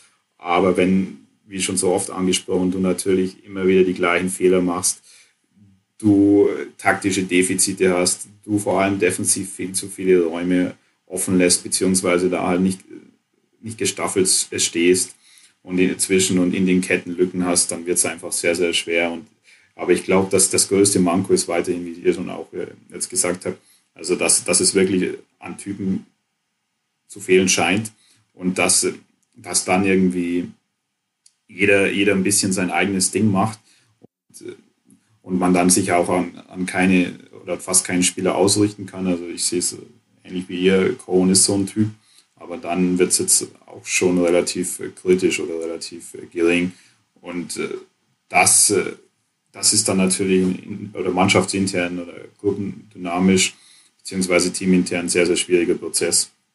Und wenn, wenn dann einfach das nicht vorhanden ist und dann auch noch einfach negative Resultate am Stück kommen, dann wird es natürlich auch schwer, dass dann eine Mannschaft, die eben genau diese Sachen wissen lässt, beziehungsweise eine Mannschaft, denen es genau an diesen Dingen mangelt, dass die sich dann selber wieder aus dem Stuhl herausziehen. Genau, da fehlen jetzt halt einfach die Typen. Die Frage ist nur, wo Typen hernehmen, außer Kohn, der auf dem Feld ist. Ja, auch wenn Trash fit wird, sehe ich es eigentlich nicht, dass Trash der Typ ist, für den wir den ursprünglich gekauft hatten. Also Trash war ja eigentlich in der Hoffnung auch irgendwo gekommen, dass er genau so ein Leader wird in der Mannschaft. Aber in der Zeit, in der er gespielt hat, war das für mich irgendwie gar nicht der Fall. Dann hatte ich in der Vorbereitung die Hoffnung drauf, dass Schröck schon auch dieses Leader-Gehen hat. Das hat er jetzt in der Zeit, in der er nicht verletzt war, auch nicht unbedingt gezeigt. Ja. Aber auch das könnte eventuell dadurch, dass Matip nicht mehr spielt, was ja hoffentlich so sein wird, auch nächstes Jahr, dass auch da Schröck eben vielleicht ein bisschen mehr aufblüht und aus dem Schatten raustritt. Und dass du zumindest eben eine Doppelsechs hast mit äh, Schröck und Kohn, die das Ganze na, charakterlich antreiben. Derjenige, der da halt eigentlich davor stehen sollte und das auch tun als Kerschbaumer, das funktioniert auch überhaupt gar nicht. Das war ja auch eigentlich als einer der Leader irgendwo angedacht. Sowohl ja, verbal als auch spielerisch. Aber das funktioniert beides nicht. Ja, also bestes Beispiel finde ich auch, dass als, als Cohen gegen Heidenheim dann ausgewechselt wurde, kam ja Schröck quasi rein, hätte die Binde übernehmen können. Mhm. Das hat sie aber Kerschbaum übernommen. Und der war für mich dann 45 Minuten lang nicht mehr, nicht mehr zu sehen. Also das ist. Aber Schröck ist doch Vizekapitän, oder? Immer noch. Offiziell. Offiziell. Und Kerschbaum und Kohn sind beide in dem Mannschaftsrat. Ich weiß nicht mehr, ob Kohn im Mannschaftsrat ist. Also ich denke einfach, dass irgendwie neue Trainer dann andere Kapitäns bestimmt haben, als unter Leitl gewählt wurden. Und ich denke auch, dass sich der Wintermannschaftsrat dann doch deutlich nochmal verändert. Ja. ja aber ich finde es merkwürdig eigentlich wirklich, dass Schröck sie nicht bekommt. Das ist, wenn dann der einzelne Grund, dass er halt wirklich verletzt war und dass man nicht genau. wissen konnte, dass er jetzt irgendwie auf 100% ist. Aber Kerschbaumer hat sich ja überhaupt nicht angeboten, diese Kapitänsbinde zu tragen. Also deswegen verstehe ich das nicht. Aber ja, die, das ist die Hoffnung, die wir haben. Aber die Frage natürlich jetzt, kannst du den Lieder einkaufen? Du wirst ja wohl eher kein... Ja, ich meine, dieses... das war ja so ein bisschen die Hoffnung wahrscheinlich auch letztes Jahr mit Ebert. Das war ja auch, geht ja in die Richtung, einfach so einen Typen zu holen, der ein bisschen ausrangiert ist, der jetzt natürlich auch Dresden ganz gut angekommen ist. Aber dass du dir halt einen holst, der ein bisschen ausrangiert ist, aber halt nicht, der so ein Typ ist. Das könnte schon geben, aber ob der halt dann sportlich weiterhilft, ist eine ganz andere Frage. Ja, ich denke, von der Gesamtsituation sind wir da eigentlich ganz gut durch. Also wir haben jetzt 18 Spiele mit 10 Punkten. 10 Punkten? Ja? Mhm. 18 Spiele mit 10 Punkten. Zweistellig. Zweistellig, da haben wir viele gewettet, dass das nicht klappt. Aber wir haben es allen gezeigt, dass wir das können, die Hinrunde mit zweistelligen Punkten zu beenden. Und unser größtes Glück ist halt einfach, dass die Gegner auch nichts gerissen haben. Wir sind drei Punkte hinter dem direkten Klassenverbleib oder vier. Auf jeden Fall drei hinter dem Relegationsplatz. Und wenn man sich mal die letzten Jahre anschaut, da war der 15. Platz immer mit mindestens 17 Punkten zu dem Zeitpunkt. Und ich weiß gar nicht, ob es überhaupt schon mal einen 15. gab, der zu dem Zeitpunkt so schlecht war. Deswegen sind wir total in Schlagdistanz. Das ist das Größte, was man sich da halt irgendwie noch rauslesen kann. Und wir haben einfach Glück. Letztes Jahr war die Situation eine ganz andere. Letztes Jahr waren wir die ganze Zeit im Mittelfeld unterwegs und die unteren hatten so viele Punkte, dass man immer noch gefährdet war. Dieses Jahr haben die unteren so wenig Punkte, dass wir immer noch die Chance haben, rauszukommen. Ja gut, das sind halt, das sind halt vier Mannschaften, also wir und Magdeburg, Duisburg, Sandhausen, dann, dann kommt schon die Lücke. Also ja, aber du musst wenn, ja dann weiter nach oben schauen wir sowieso nicht, aber ja. klar, diese Mannschaften, das sind die, gegen die wir gewinnen müssen, unsere direkten Spiele erstmal. Und wir haben halt aber den Vorteil, dass das halt auch wirklich Mannschaften sind, die da unten hingehören. Also mit Magdeburg, Sandhausen und Duisburg ist das jetzt, sind das jetzt keine Mannschaften, von denen du denkst, Mist, die drehen jetzt in der Rückrunde voll auf. Und ich bin mir sicher, dass die drei nämlich gehörige Angst davor haben, dass wir in der Rückrunde aufdrehen. Weil von den vier, die da unten stehen, haben wir eigentlich, ja, zumindest auf dem Papier am wenigsten nach unten zu suchen. Auf dem Papier. Kommen zum Papier. Ich habe hier Papier vor mir liegen. Wir haben nämlich als Vorbereitung auf diesen Podcast mal alle Spieler aus unserem Profikader bewertet. Na, mit Erwartungen erfüllt, Erwartungen übertroffen, Erwartungen stark übertroffen und natürlich auch in die andere Richtung. Und da sollte es ein, zwei Spieler geben, die auch die Erwartungen untererfüllt haben. Und wir haben jetzt mal einfach so nebeneinander gelegt und ich würde eigentlich gern mal so die, ja, die größten Auffälligkeiten rausziehen. Und die größten Auffälligkeiten sind, fangen wir mal negativ an, da haben wir nämlich ein bisschen was zu tun. Relativ viele Neuzugänge. Also wir haben ursprünglich ja gesagt, unsere Neuzugänge sind ziemlich stark wir haben sehr gut eingekauft. Ich bin auch immer noch, immer noch der Meinung, dass das gut eingekauft war zum Zeitpunkt dieser Kaderzusammenstellung. Und wenn ich mir das jetzt hier mal anschaue, haben wir mit Röcher, Kerschbaumer und Galvao drei Zugänge, die wir eigentlich durchgehend mit Erwartungen stark untererfüllt bewertet haben. Und ich meine, von Röcher habe ich von Anfang an so, so Medium viel gehalten, aber Galvao und Kerschbaumer, da war ich mir ja eben auch sicher, dass das wirklich auch erfahrungsmäßig uns total weit äh, fortbringen sollte. Woran liegt's? Sind es die Typen? Sind, sind sie einfach von Mannschaften gekommen, die ja, dann doch schlechter sind als unser unsere Gegner. Naja, Cashball naja, bestimmt nicht. Genau, also vielleicht könnte das auf Röcher zugreifen, dass man da irgendwie sagt, dann hat man vielleicht die, die österreichische Liga irgendwie überbewertet, dass der Spieler nicht so, so gut ist. Glaube ich aber auch nicht so. Ähm, vor allem auf Kerschbaumer trifft das halt nicht zu, weil er eben, eben ja. schon bewiesen hat, dass er in der zweiten Liga gute Leistungen abliefern kann. Also ich glaube, es ist ja, eine Kombination auch wieder dann, dass der Spielertyp nicht zum Umfeld bzw. Mannschaft irgendwie passt. Also bei mir hat in diese Bewertung, die ich da mit stark Erwartungen untertroffen, auch irgendwie mit rein spielt, auch einfach das Verhalten als Mensch irgendwie mit rein gespielt. Also ich hätte gerade von Röcher und Kerschbaumer auch irgendwie bei diesem Fantreffen viel, viel mehr erwartet. Ähm, da hat keiner von den beiden irgendwie das Mikro ergriffen. Und das waren aber auch gerade die Spiele, die Stefan Leitl irgendwie als die, diese charakterstarken Spieler angekündigt hat. Das hat mir, also das hat aber natürlich zusätzlich reingespielt, aber klar, also Röcher hat mich zu, zu keinem Zeitpunkt überzeugt. Kerschbaumer in den ersten 20 Minuten im ersten Spiel gegen Regensburg ähm, war ich sehr, sehr begeistert irgendwie davon. Mhm. Ähm, da hat er sich 20 Minuten den Stammplatz verdient. Genau, um dann ja, eben seither stark dieser Leistung hinterher zu laufen und gerade in den Momenten, wo es darauf ankommt, ja, nicht da zu sein oder irgendwie abzutauchen. Ich glaube, er läuft viel, aber das gibt die Position eben auch her. Ja, also er war eben, gerade Kerschbaumer war für mich der Spielertyp, der so ein bisschen gefehlt hat. Ähm, so ein defensiver Spielmacher neben dem eigentlichen Abräumer. Ja, und wie läuft es jetzt? Jetzt muss Cohen den Spielaufbau machen, während Kerschbaumer irgendwie staunend zuschaut. Ähm, das hätte, hätte mir vor der Saison irgendwie keiner erzählen können, dass eben ja, das Kerschbaumer nicht derjenige ist, der, der dieses Spiel lenkt. Kohn ist im Spielaufbau quasi Libero. Also das ist, sieht extrem lustig aus, diese Verschiebung. Wenn das Spiel aufgeht, ist er der hinten, der alles erstmal aufmacht und dann aber derjenige trotzdem, der mit vorrückt und dann abräumt. Also er macht eigentlich Personalunion, alles, was da auf der 6, 8 passieren sollte.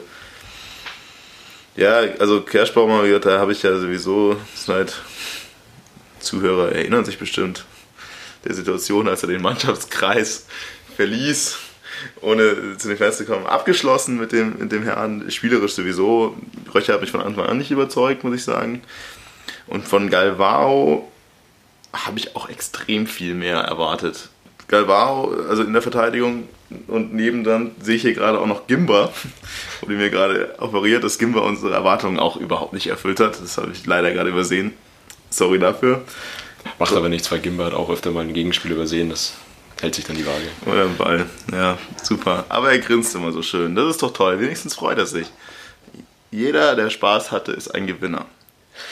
Ja, Galvao Ne, wir haben auch schon viel darüber geredet, Linksverteidiger, Innenverteidiger. Am Ende des Tages war beides nicht optimal. Allerdings muss man sagen, dass das Gefälle da trotzdem hinter ihm noch groß ist. Also er spielt nicht gut, aber Neumann und Gimba sind halt noch schlechter irgendwo, ne? Er ist für mich vom Typ her halt einfach einer, der definitiv spielen müsste, einfach weil er ja physisch und ich glaube, was grundsätzliche Qualität angeht, schon einer der besten Spieler dieser Mannschaft ist. Und dementsprechend stark hat er meine Erwartungen auch einfach untertroffen. Ich glaube schon, dass da auch ein bisschen mit rein zählt, dass er halt zu vielen Spielen dann nicht hundertprozentig fit war, vielleicht. Ja, ist aber nicht mein Schuld. So. Ja, es ist eher, auch wenn er nicht fit war, hat er die Erwartungen einfach nicht erfüllt. Ja, Gimba, okay, das ist ja so ein bisschen die, Frage. Gimba hat meine Erwartungen auch überhaupt nicht erfüllt, vor allem nachdem er in diesem Regensburg-Spiel, im ersten Spiel, der, der geht richtig ab. Der, der geht ab wie Feuerwehr. Der hat ja die, seine Regensburger Ex-Kollegen so dermaßen aus diesem hässlichen Continental Park da rausgeschossen. Der hat die einfach weggetreten. Das ist mein Junge. Ja, so will ich das sehen. Schön die Regensburger weggeklatscht. Und dann spielt er halt einfach eine Scheiße. Das ist unglaublich. Also, der ist auf dem Feld einfach so langsam in allen Entscheidungen, in allen Bewegungen, in allen Abläufen. Der kriegt keinen Pass an den Mann. Es ist leider Gottes echt nicht gut. Auch wenn ich mir eigentlich wirklich gewünscht hätte, dass dieses Duo aus Gimba und Neumann schon zukunftsfähig ist. Aber momentan muss ich sagen, wenn wir die Möglichkeit haben, Innenverteidiger zu verpflichten, sollten wir das tun. Ja, definitiv, klar. Also Gimber war, war schon sehr auffällig in dieser Saison, einfach, dass er in sehr viele kuriose Gegentore irgendwie hautnah verwickelt und miterleben durfte. Mhm. Ähm, also gerade auch, was da irgendwie in Sandhausen dann in der zweiten Hälfte noch an, an Gegentoren gefallen sind, das war ist eines meiner Jahreshighlights. Muss man so ein Medley zusammenschneiden. Finde ich eigentlich ganz gut. Ja. ja, dann haben wir hier noch zwei, die auch unsere Erwartungen extrem untererfüllt haben. Das eine ist Kittel, da haben wir vorhin schon mal auch eigentlich drüber geredet, dass das Potenzial, das letztes Jahr ja wirklich oft aufgeblitzt ist, gar nicht erfüllt wurde. Ich denke, da braucht man nicht irgendwie viel mehr zu sagen. Und dann gibt es noch Marvin Massip.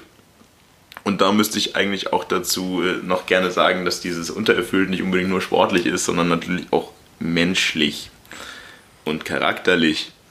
Und ich hatte wirklich keine hohen Erwartungen auf, in allen diesen Facetten und alle wurden dieses Jahr noch untererfüllt. Und um da Quelle zu zitieren, hört euch einfach die ersten Podcasts nochmal alle an. Dann wird klar, warum.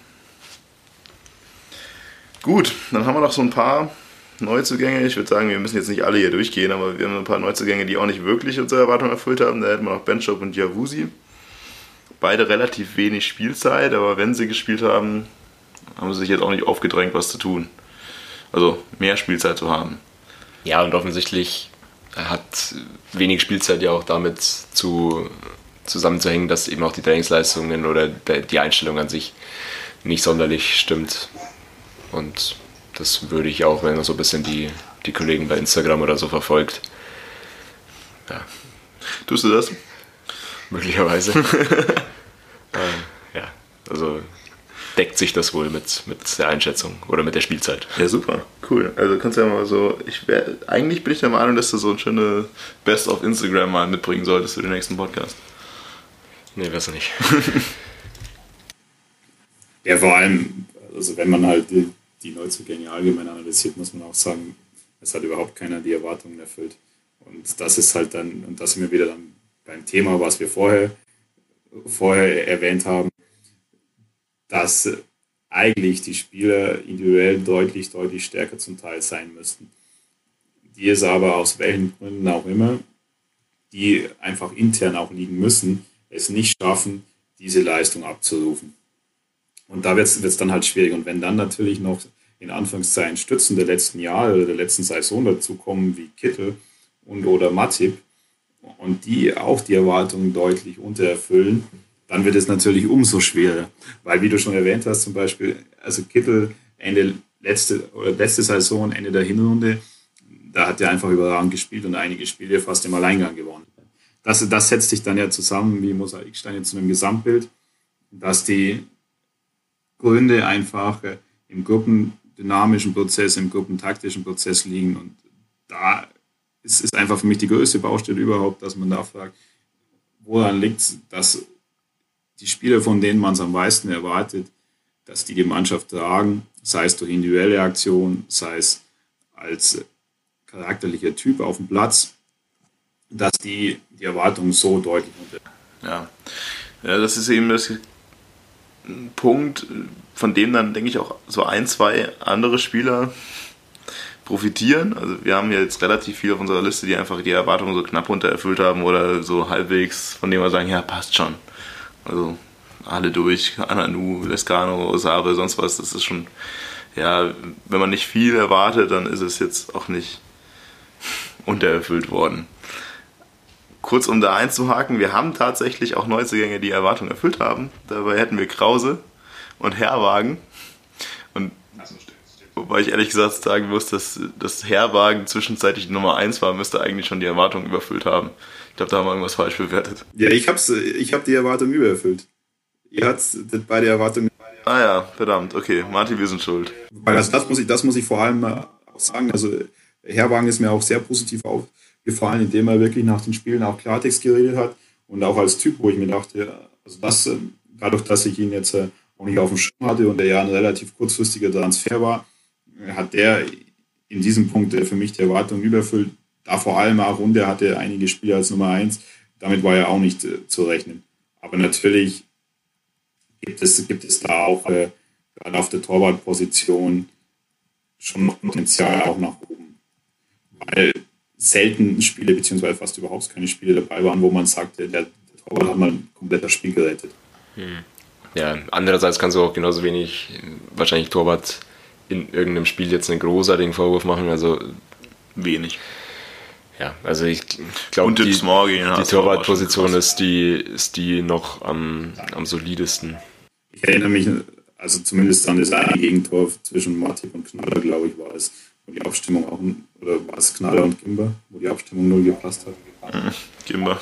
Aber es war auf jeden Fall, das, das stimmt auf jeden Fall, dass, das, dass die Torwartposition war, waren keine großen Ausschläge nach ganz unten, aber auch eben keine großen Ausschläge nach oben da. Ja, dann haben wir 24 Spieler in diesem Profikader, glaube ich. 24? Sind es 24? Und ich habe hier nur vier Spieler, die die Erwartungen übererfüllt haben. Und die gehen wir erstmal durch, weil es dauert ja nicht so lange. Der eine, was ich vorhin schon meinte, der extrem davon jetzt profitiert, dass die anderen Spieler, die eigentlich einschlagen sollten, nicht eingeschlagen haben, ist Kron. Also ich habe vor der Saison auch gesagt, ich sehe keinen Platz eigentlich wirklich für ihn in der Mannschaft. Obwohl ich ihn immer sehr geschätzt habe für alles, was er tut, aber die Konkurrenz aus seiner Position kam ja eigentlich übermächtig vor für ihn. Vor allem aus dem, was er in den letzten Spielen davor gezeigt hatte. Aber jetzt hat sich halt das alles geändert und es geht einfach so unglaublich viel über Charakter, Kampfgeist und Willen und das ist natürlich einfach genau sein, sein Metier. Und deswegen konnte er hier logischerweise die Erwartungen übererfüllen, weil halt einfach das Anforderungsprofil jetzt auch ein anderes ist.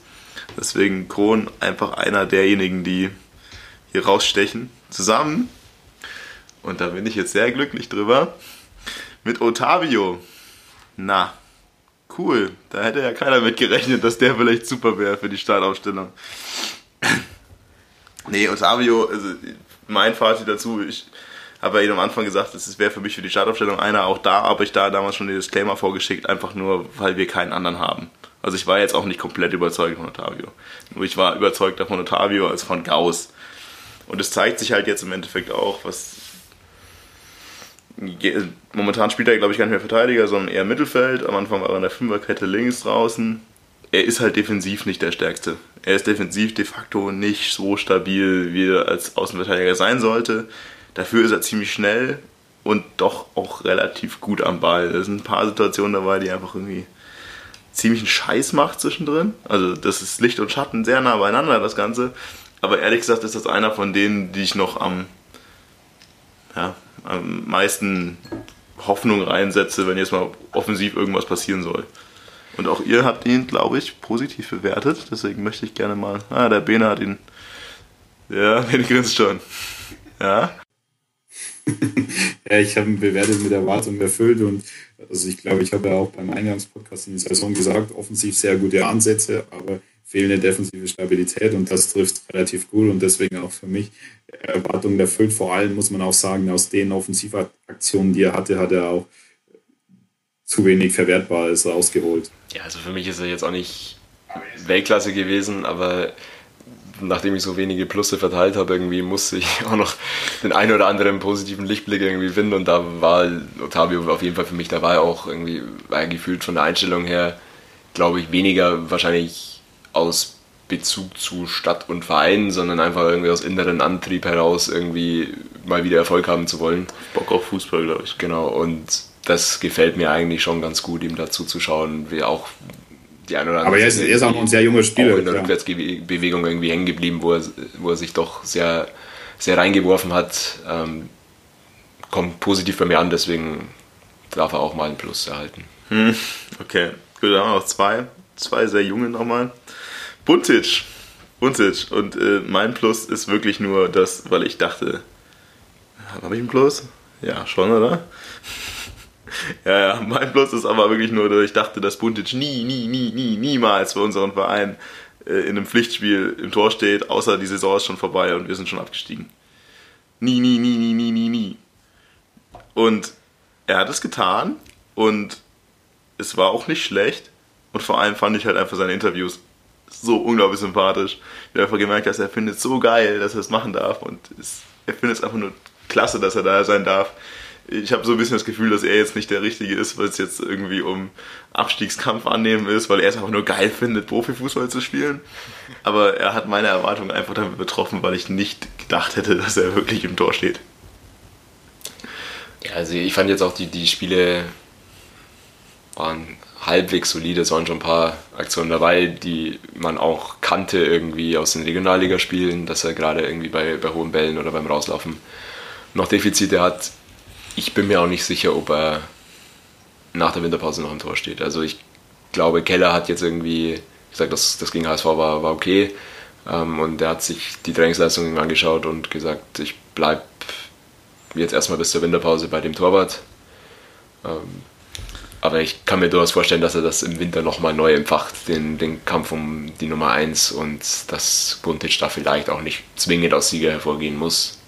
Würde mich aber auch freuen, weil, weil er einfach irgendwie eine coole Socke ist. Keller hat in einem Eingangsinterview gesagt, auf jeden Fall, dass für ihn sehr wichtig ist, Stabilität im Tor zu haben und er möchte mindestens einen Tor bis zur Winterpause, aber am liebsten einen, der bis zum Ende der Saison durchspielt. Das ist, ja, kann beides heißen. Also es kann zum einen heißen, er hat jetzt Buntic nicht mehr rausgenommen, weil er bis zur Winterpause den einen Torwart haben wollte, kann aber auch heißen, dass er jetzt dann durchspielt.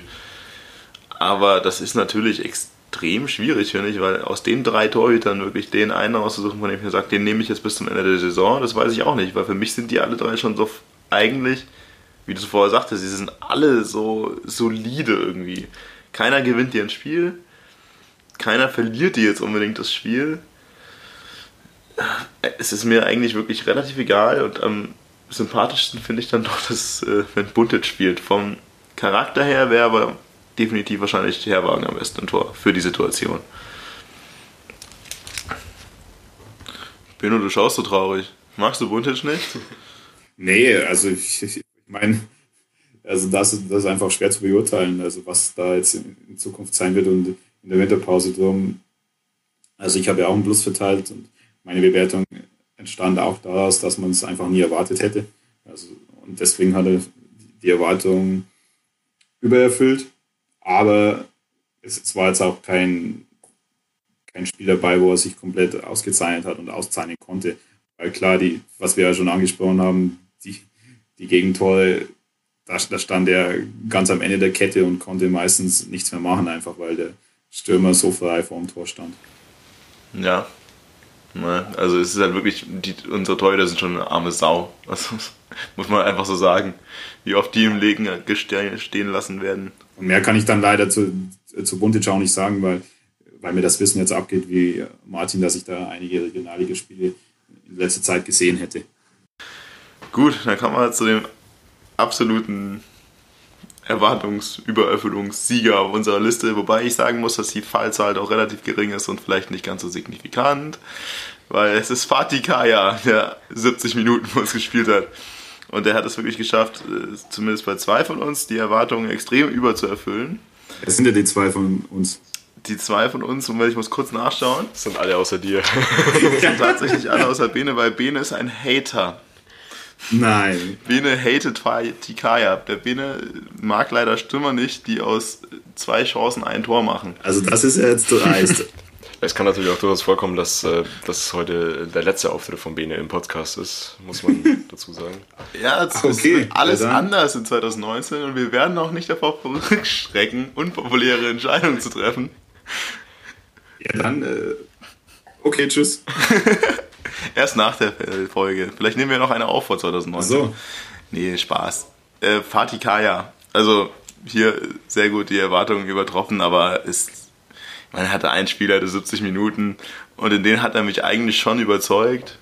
Wir haben ja vorhin schon mal durchklingen lassen, dass wir ihn eigentlich auch ganz gern nochmal, zumindest im Kader sehen würden. Aber dieses Erwartungen übertroffen, basiert auf 70 Minuten. Von dem her. Ja, und basiert für mich aber auch auf einer, auf einer Regionalliga-Saison, muss man auch sagen, in der er zehn Tore gemacht hat als erstes Jahr im, im Herrenfußball. Auch das ist nicht, nicht einfach, in der Hinrunde zehn Tore zu machen. In der Mannschaft, in der er eigentlich nicht mittrainiert, sondern weil er immer bei den Profis mittrainiert. Häufig irgendwie mal auch dann nicht im Kader stand, weil er eben irgendwie noch für die Profis reserviert war oder so. Also ja, also auch da hat er mich sehr, sehr positiv überzeugt. Er hat einen Torriecher und der fehlt diesem FC Ingolstadt seit Jahren. Und deswegen ist es für mich völlig unverständlich, warum er dann nach diesem einen Spiel wieder nicht berücksichtigt wird. Um, um das vielleicht dann nochmal für die Zuhörer einzuordnen. Also ihr habt ja beide davon gesprochen, Erwartungen deutlich übererfüllt. Also plus plus und ich habe einfach Erwartungen übererfüllt. Und klar, ich meine, das das Spiel, das er gemacht hat, die Szenen, die ich gesehen habe, waren stark und er hat auch direkt sein Tor gemacht, absolut. Und man hat jetzt nicht unbedingt gerechnet, dass, dass er in dieser Saison von Anfang an spielt. Insofern für mich Erwartungen übererfüllt. Aber wie du schon erwähnt hast, von einem Einsatz, den kann man dann halt auch schwer beurteilen. Und ich könnte mir vorstellen, so wie ich Martin kenne, dass da, dass das so, so das zweite Plus auch aufgrund des Fußballromantikers etc. Herzens da so ein bisschen in die Tabelle kam. Ja, kann sein mein zweites Plus ist nur wegen Hype da. Ich habe ja vor der Saison habe ich Ananu gehypt, den habe ich jetzt hier tatsächlich mit Erwartung untererfüllt markiert. Jetzt hype ich Fatih Kaya. Das ist immer, ich bin immer für irgendwas Fanboy, das ist ganz wichtig. Und der Vorteil ist, er spielt nicht, also kann er meine Erwartungen auch nicht untererfüllen. Ich schütze mich da ein bisschen. Also, okay, ja dann. Ja, cool, jetzt sind wir durch den Kader durch und ich würde sagen, einen Blick noch auf das Transferfenster. Äh, an welchen Positionen seht ihr den größten Handlungsbedarf? Und ich stelle das schon mal so, weil ich, wir haben Handlungsbedarf. Ich glaube, da müssen wir nicht drüber diskutieren. Innenverteidigung. Anführer, Anführer, Anführer. Ja, das ist schon mal schön. Aber es, es reicht, reicht dir Innenverteidigung? Oder würdest du sagen, also wenn du, wenn du drei Spieler kriegen dürftest, also wenn sagen wir, wir dürfen drei Spieler holen und die machen auch halbwegs Sinn, welche Positionen bekleiden die? Innenverteidigung, Linksverteidigung oder Rechtsverteidigung, Außenverteidigung auf jeden Fall vielleicht. Schwierig, oder? Und Mit ja, drei, drei reichen halt nicht. Also das ist halt, ich meine, das ist halt also müßig zu spekulieren, weil wir schon die Rahmenbedingungen des Transfermarkts in der Winterpause erwähnt haben. Da wird es schwer, wahrscheinlich die Spieler genau zu bekommen, die ich haben will. Und vor allem dann, dann ist halt auch die Frage, was denn überhaupt möglich ist finanziell.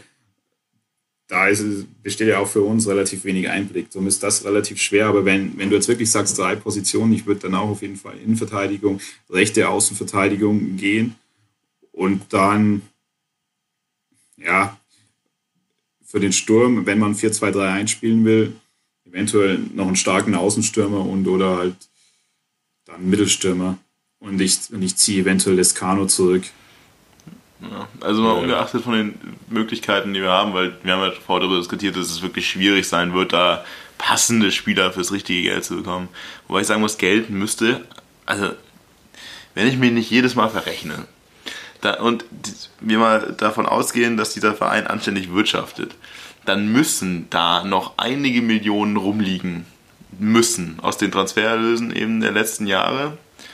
Und du hast ja de facto mal unabhängig von den Transfererlösen einfach schon durch deine Vereinsfinanzierung schon Budget für Transfers. Und selbst wenn wir alles aus den alten Transfererlösen bestritten haben, was haben wir denn ausgegeben? 2 Millionen für Galvao, bisschen was für Gershbaumer. Und dann war es das schon. Also wir haben ja nicht so viel ausgegeben und wir haben ja wirklich in den Jahren davor ja, 15, 20 Millionen eingenommen für Tisserand, Kittel, Große, bis wir da alles verkauft haben. Also da muss Geld sein. Da muss einfach noch einiges an Geld liegen. Ich sage nicht, dass wir jetzt unnötigerweise hier 5 Millionen für irgendwelche Spieler ausgeben sollen, die nichts bringen. Aber das Argument kann eigentlich nicht das Einzige sein, weil es muss einfach noch irgendwo Geld sein, zumindest um dir so ein, zwei Millionen Spieler zu kaufen. Weil sonst müssen die irgendwo versandet sein, diese Millionen. Ja, also was ich vielleicht noch irgendwie, oder was wir vielleicht noch ansprechen können, auch wenn wir schon sehr stark wieder in der Zeit sind, äh, einzige Name, der ja aktuell rumgeistert, ist irgendwie Simon Hedlund von Union Berlin, der ein Außenstürmer oder Mittel, Mittelfeldaußenspieler ist, ähm, ja, schwierig zu sagen, ob der uns jetzt akut weiterhelfen würde in der, in der Winterpause.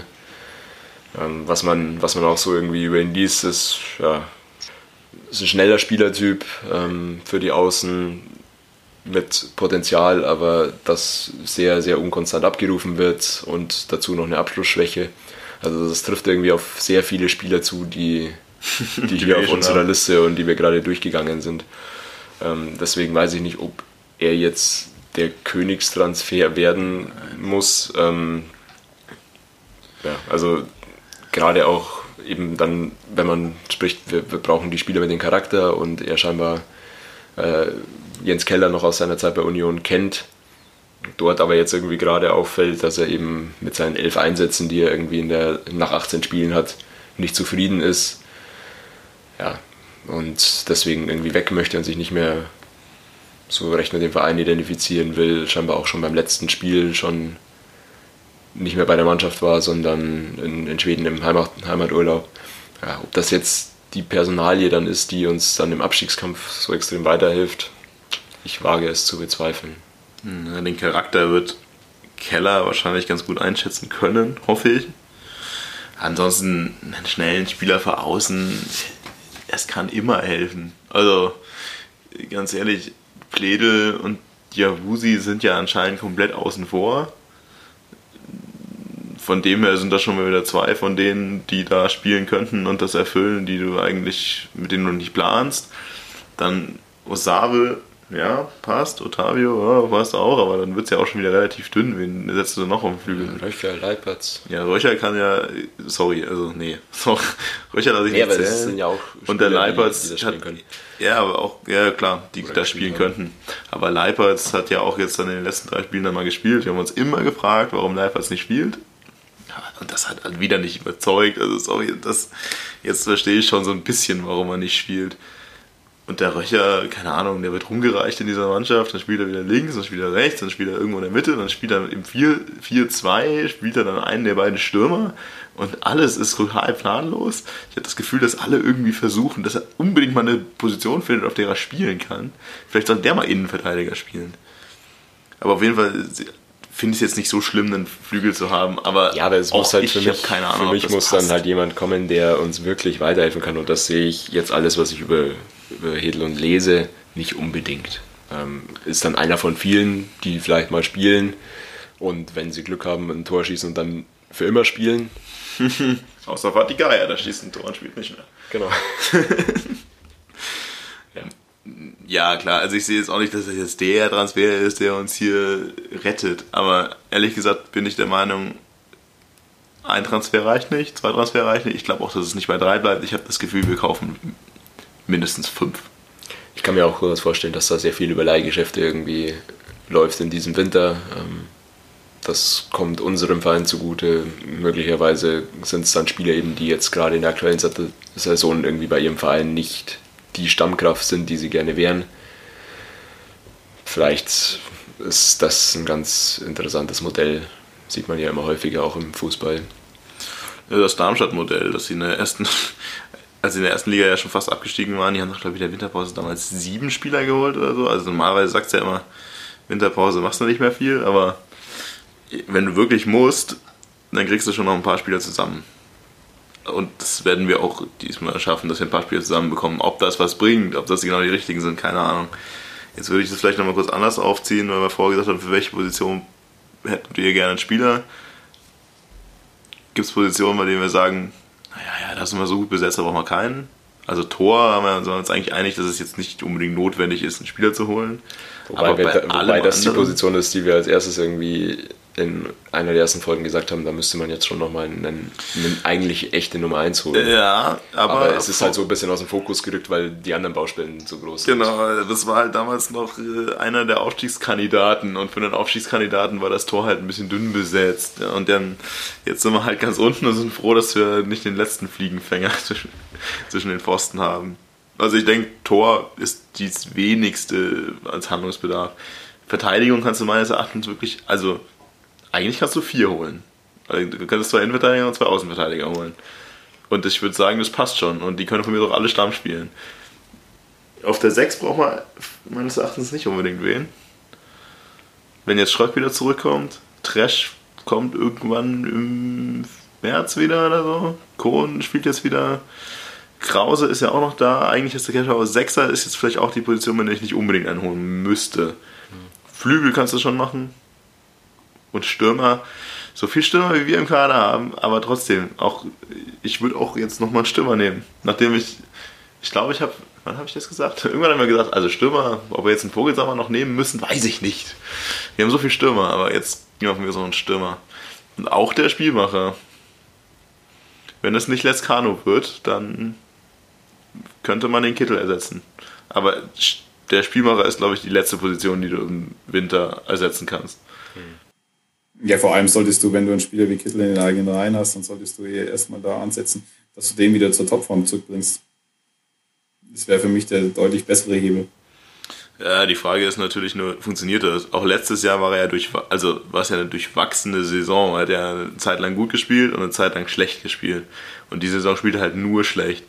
Und es ist ja nicht so, als hätten wir den schon mal ein Jahr gehabt, bei dem er ein Jahr lang einfach top performt. Der hat halt wirklich Einzelspiele, in denen er gut ist.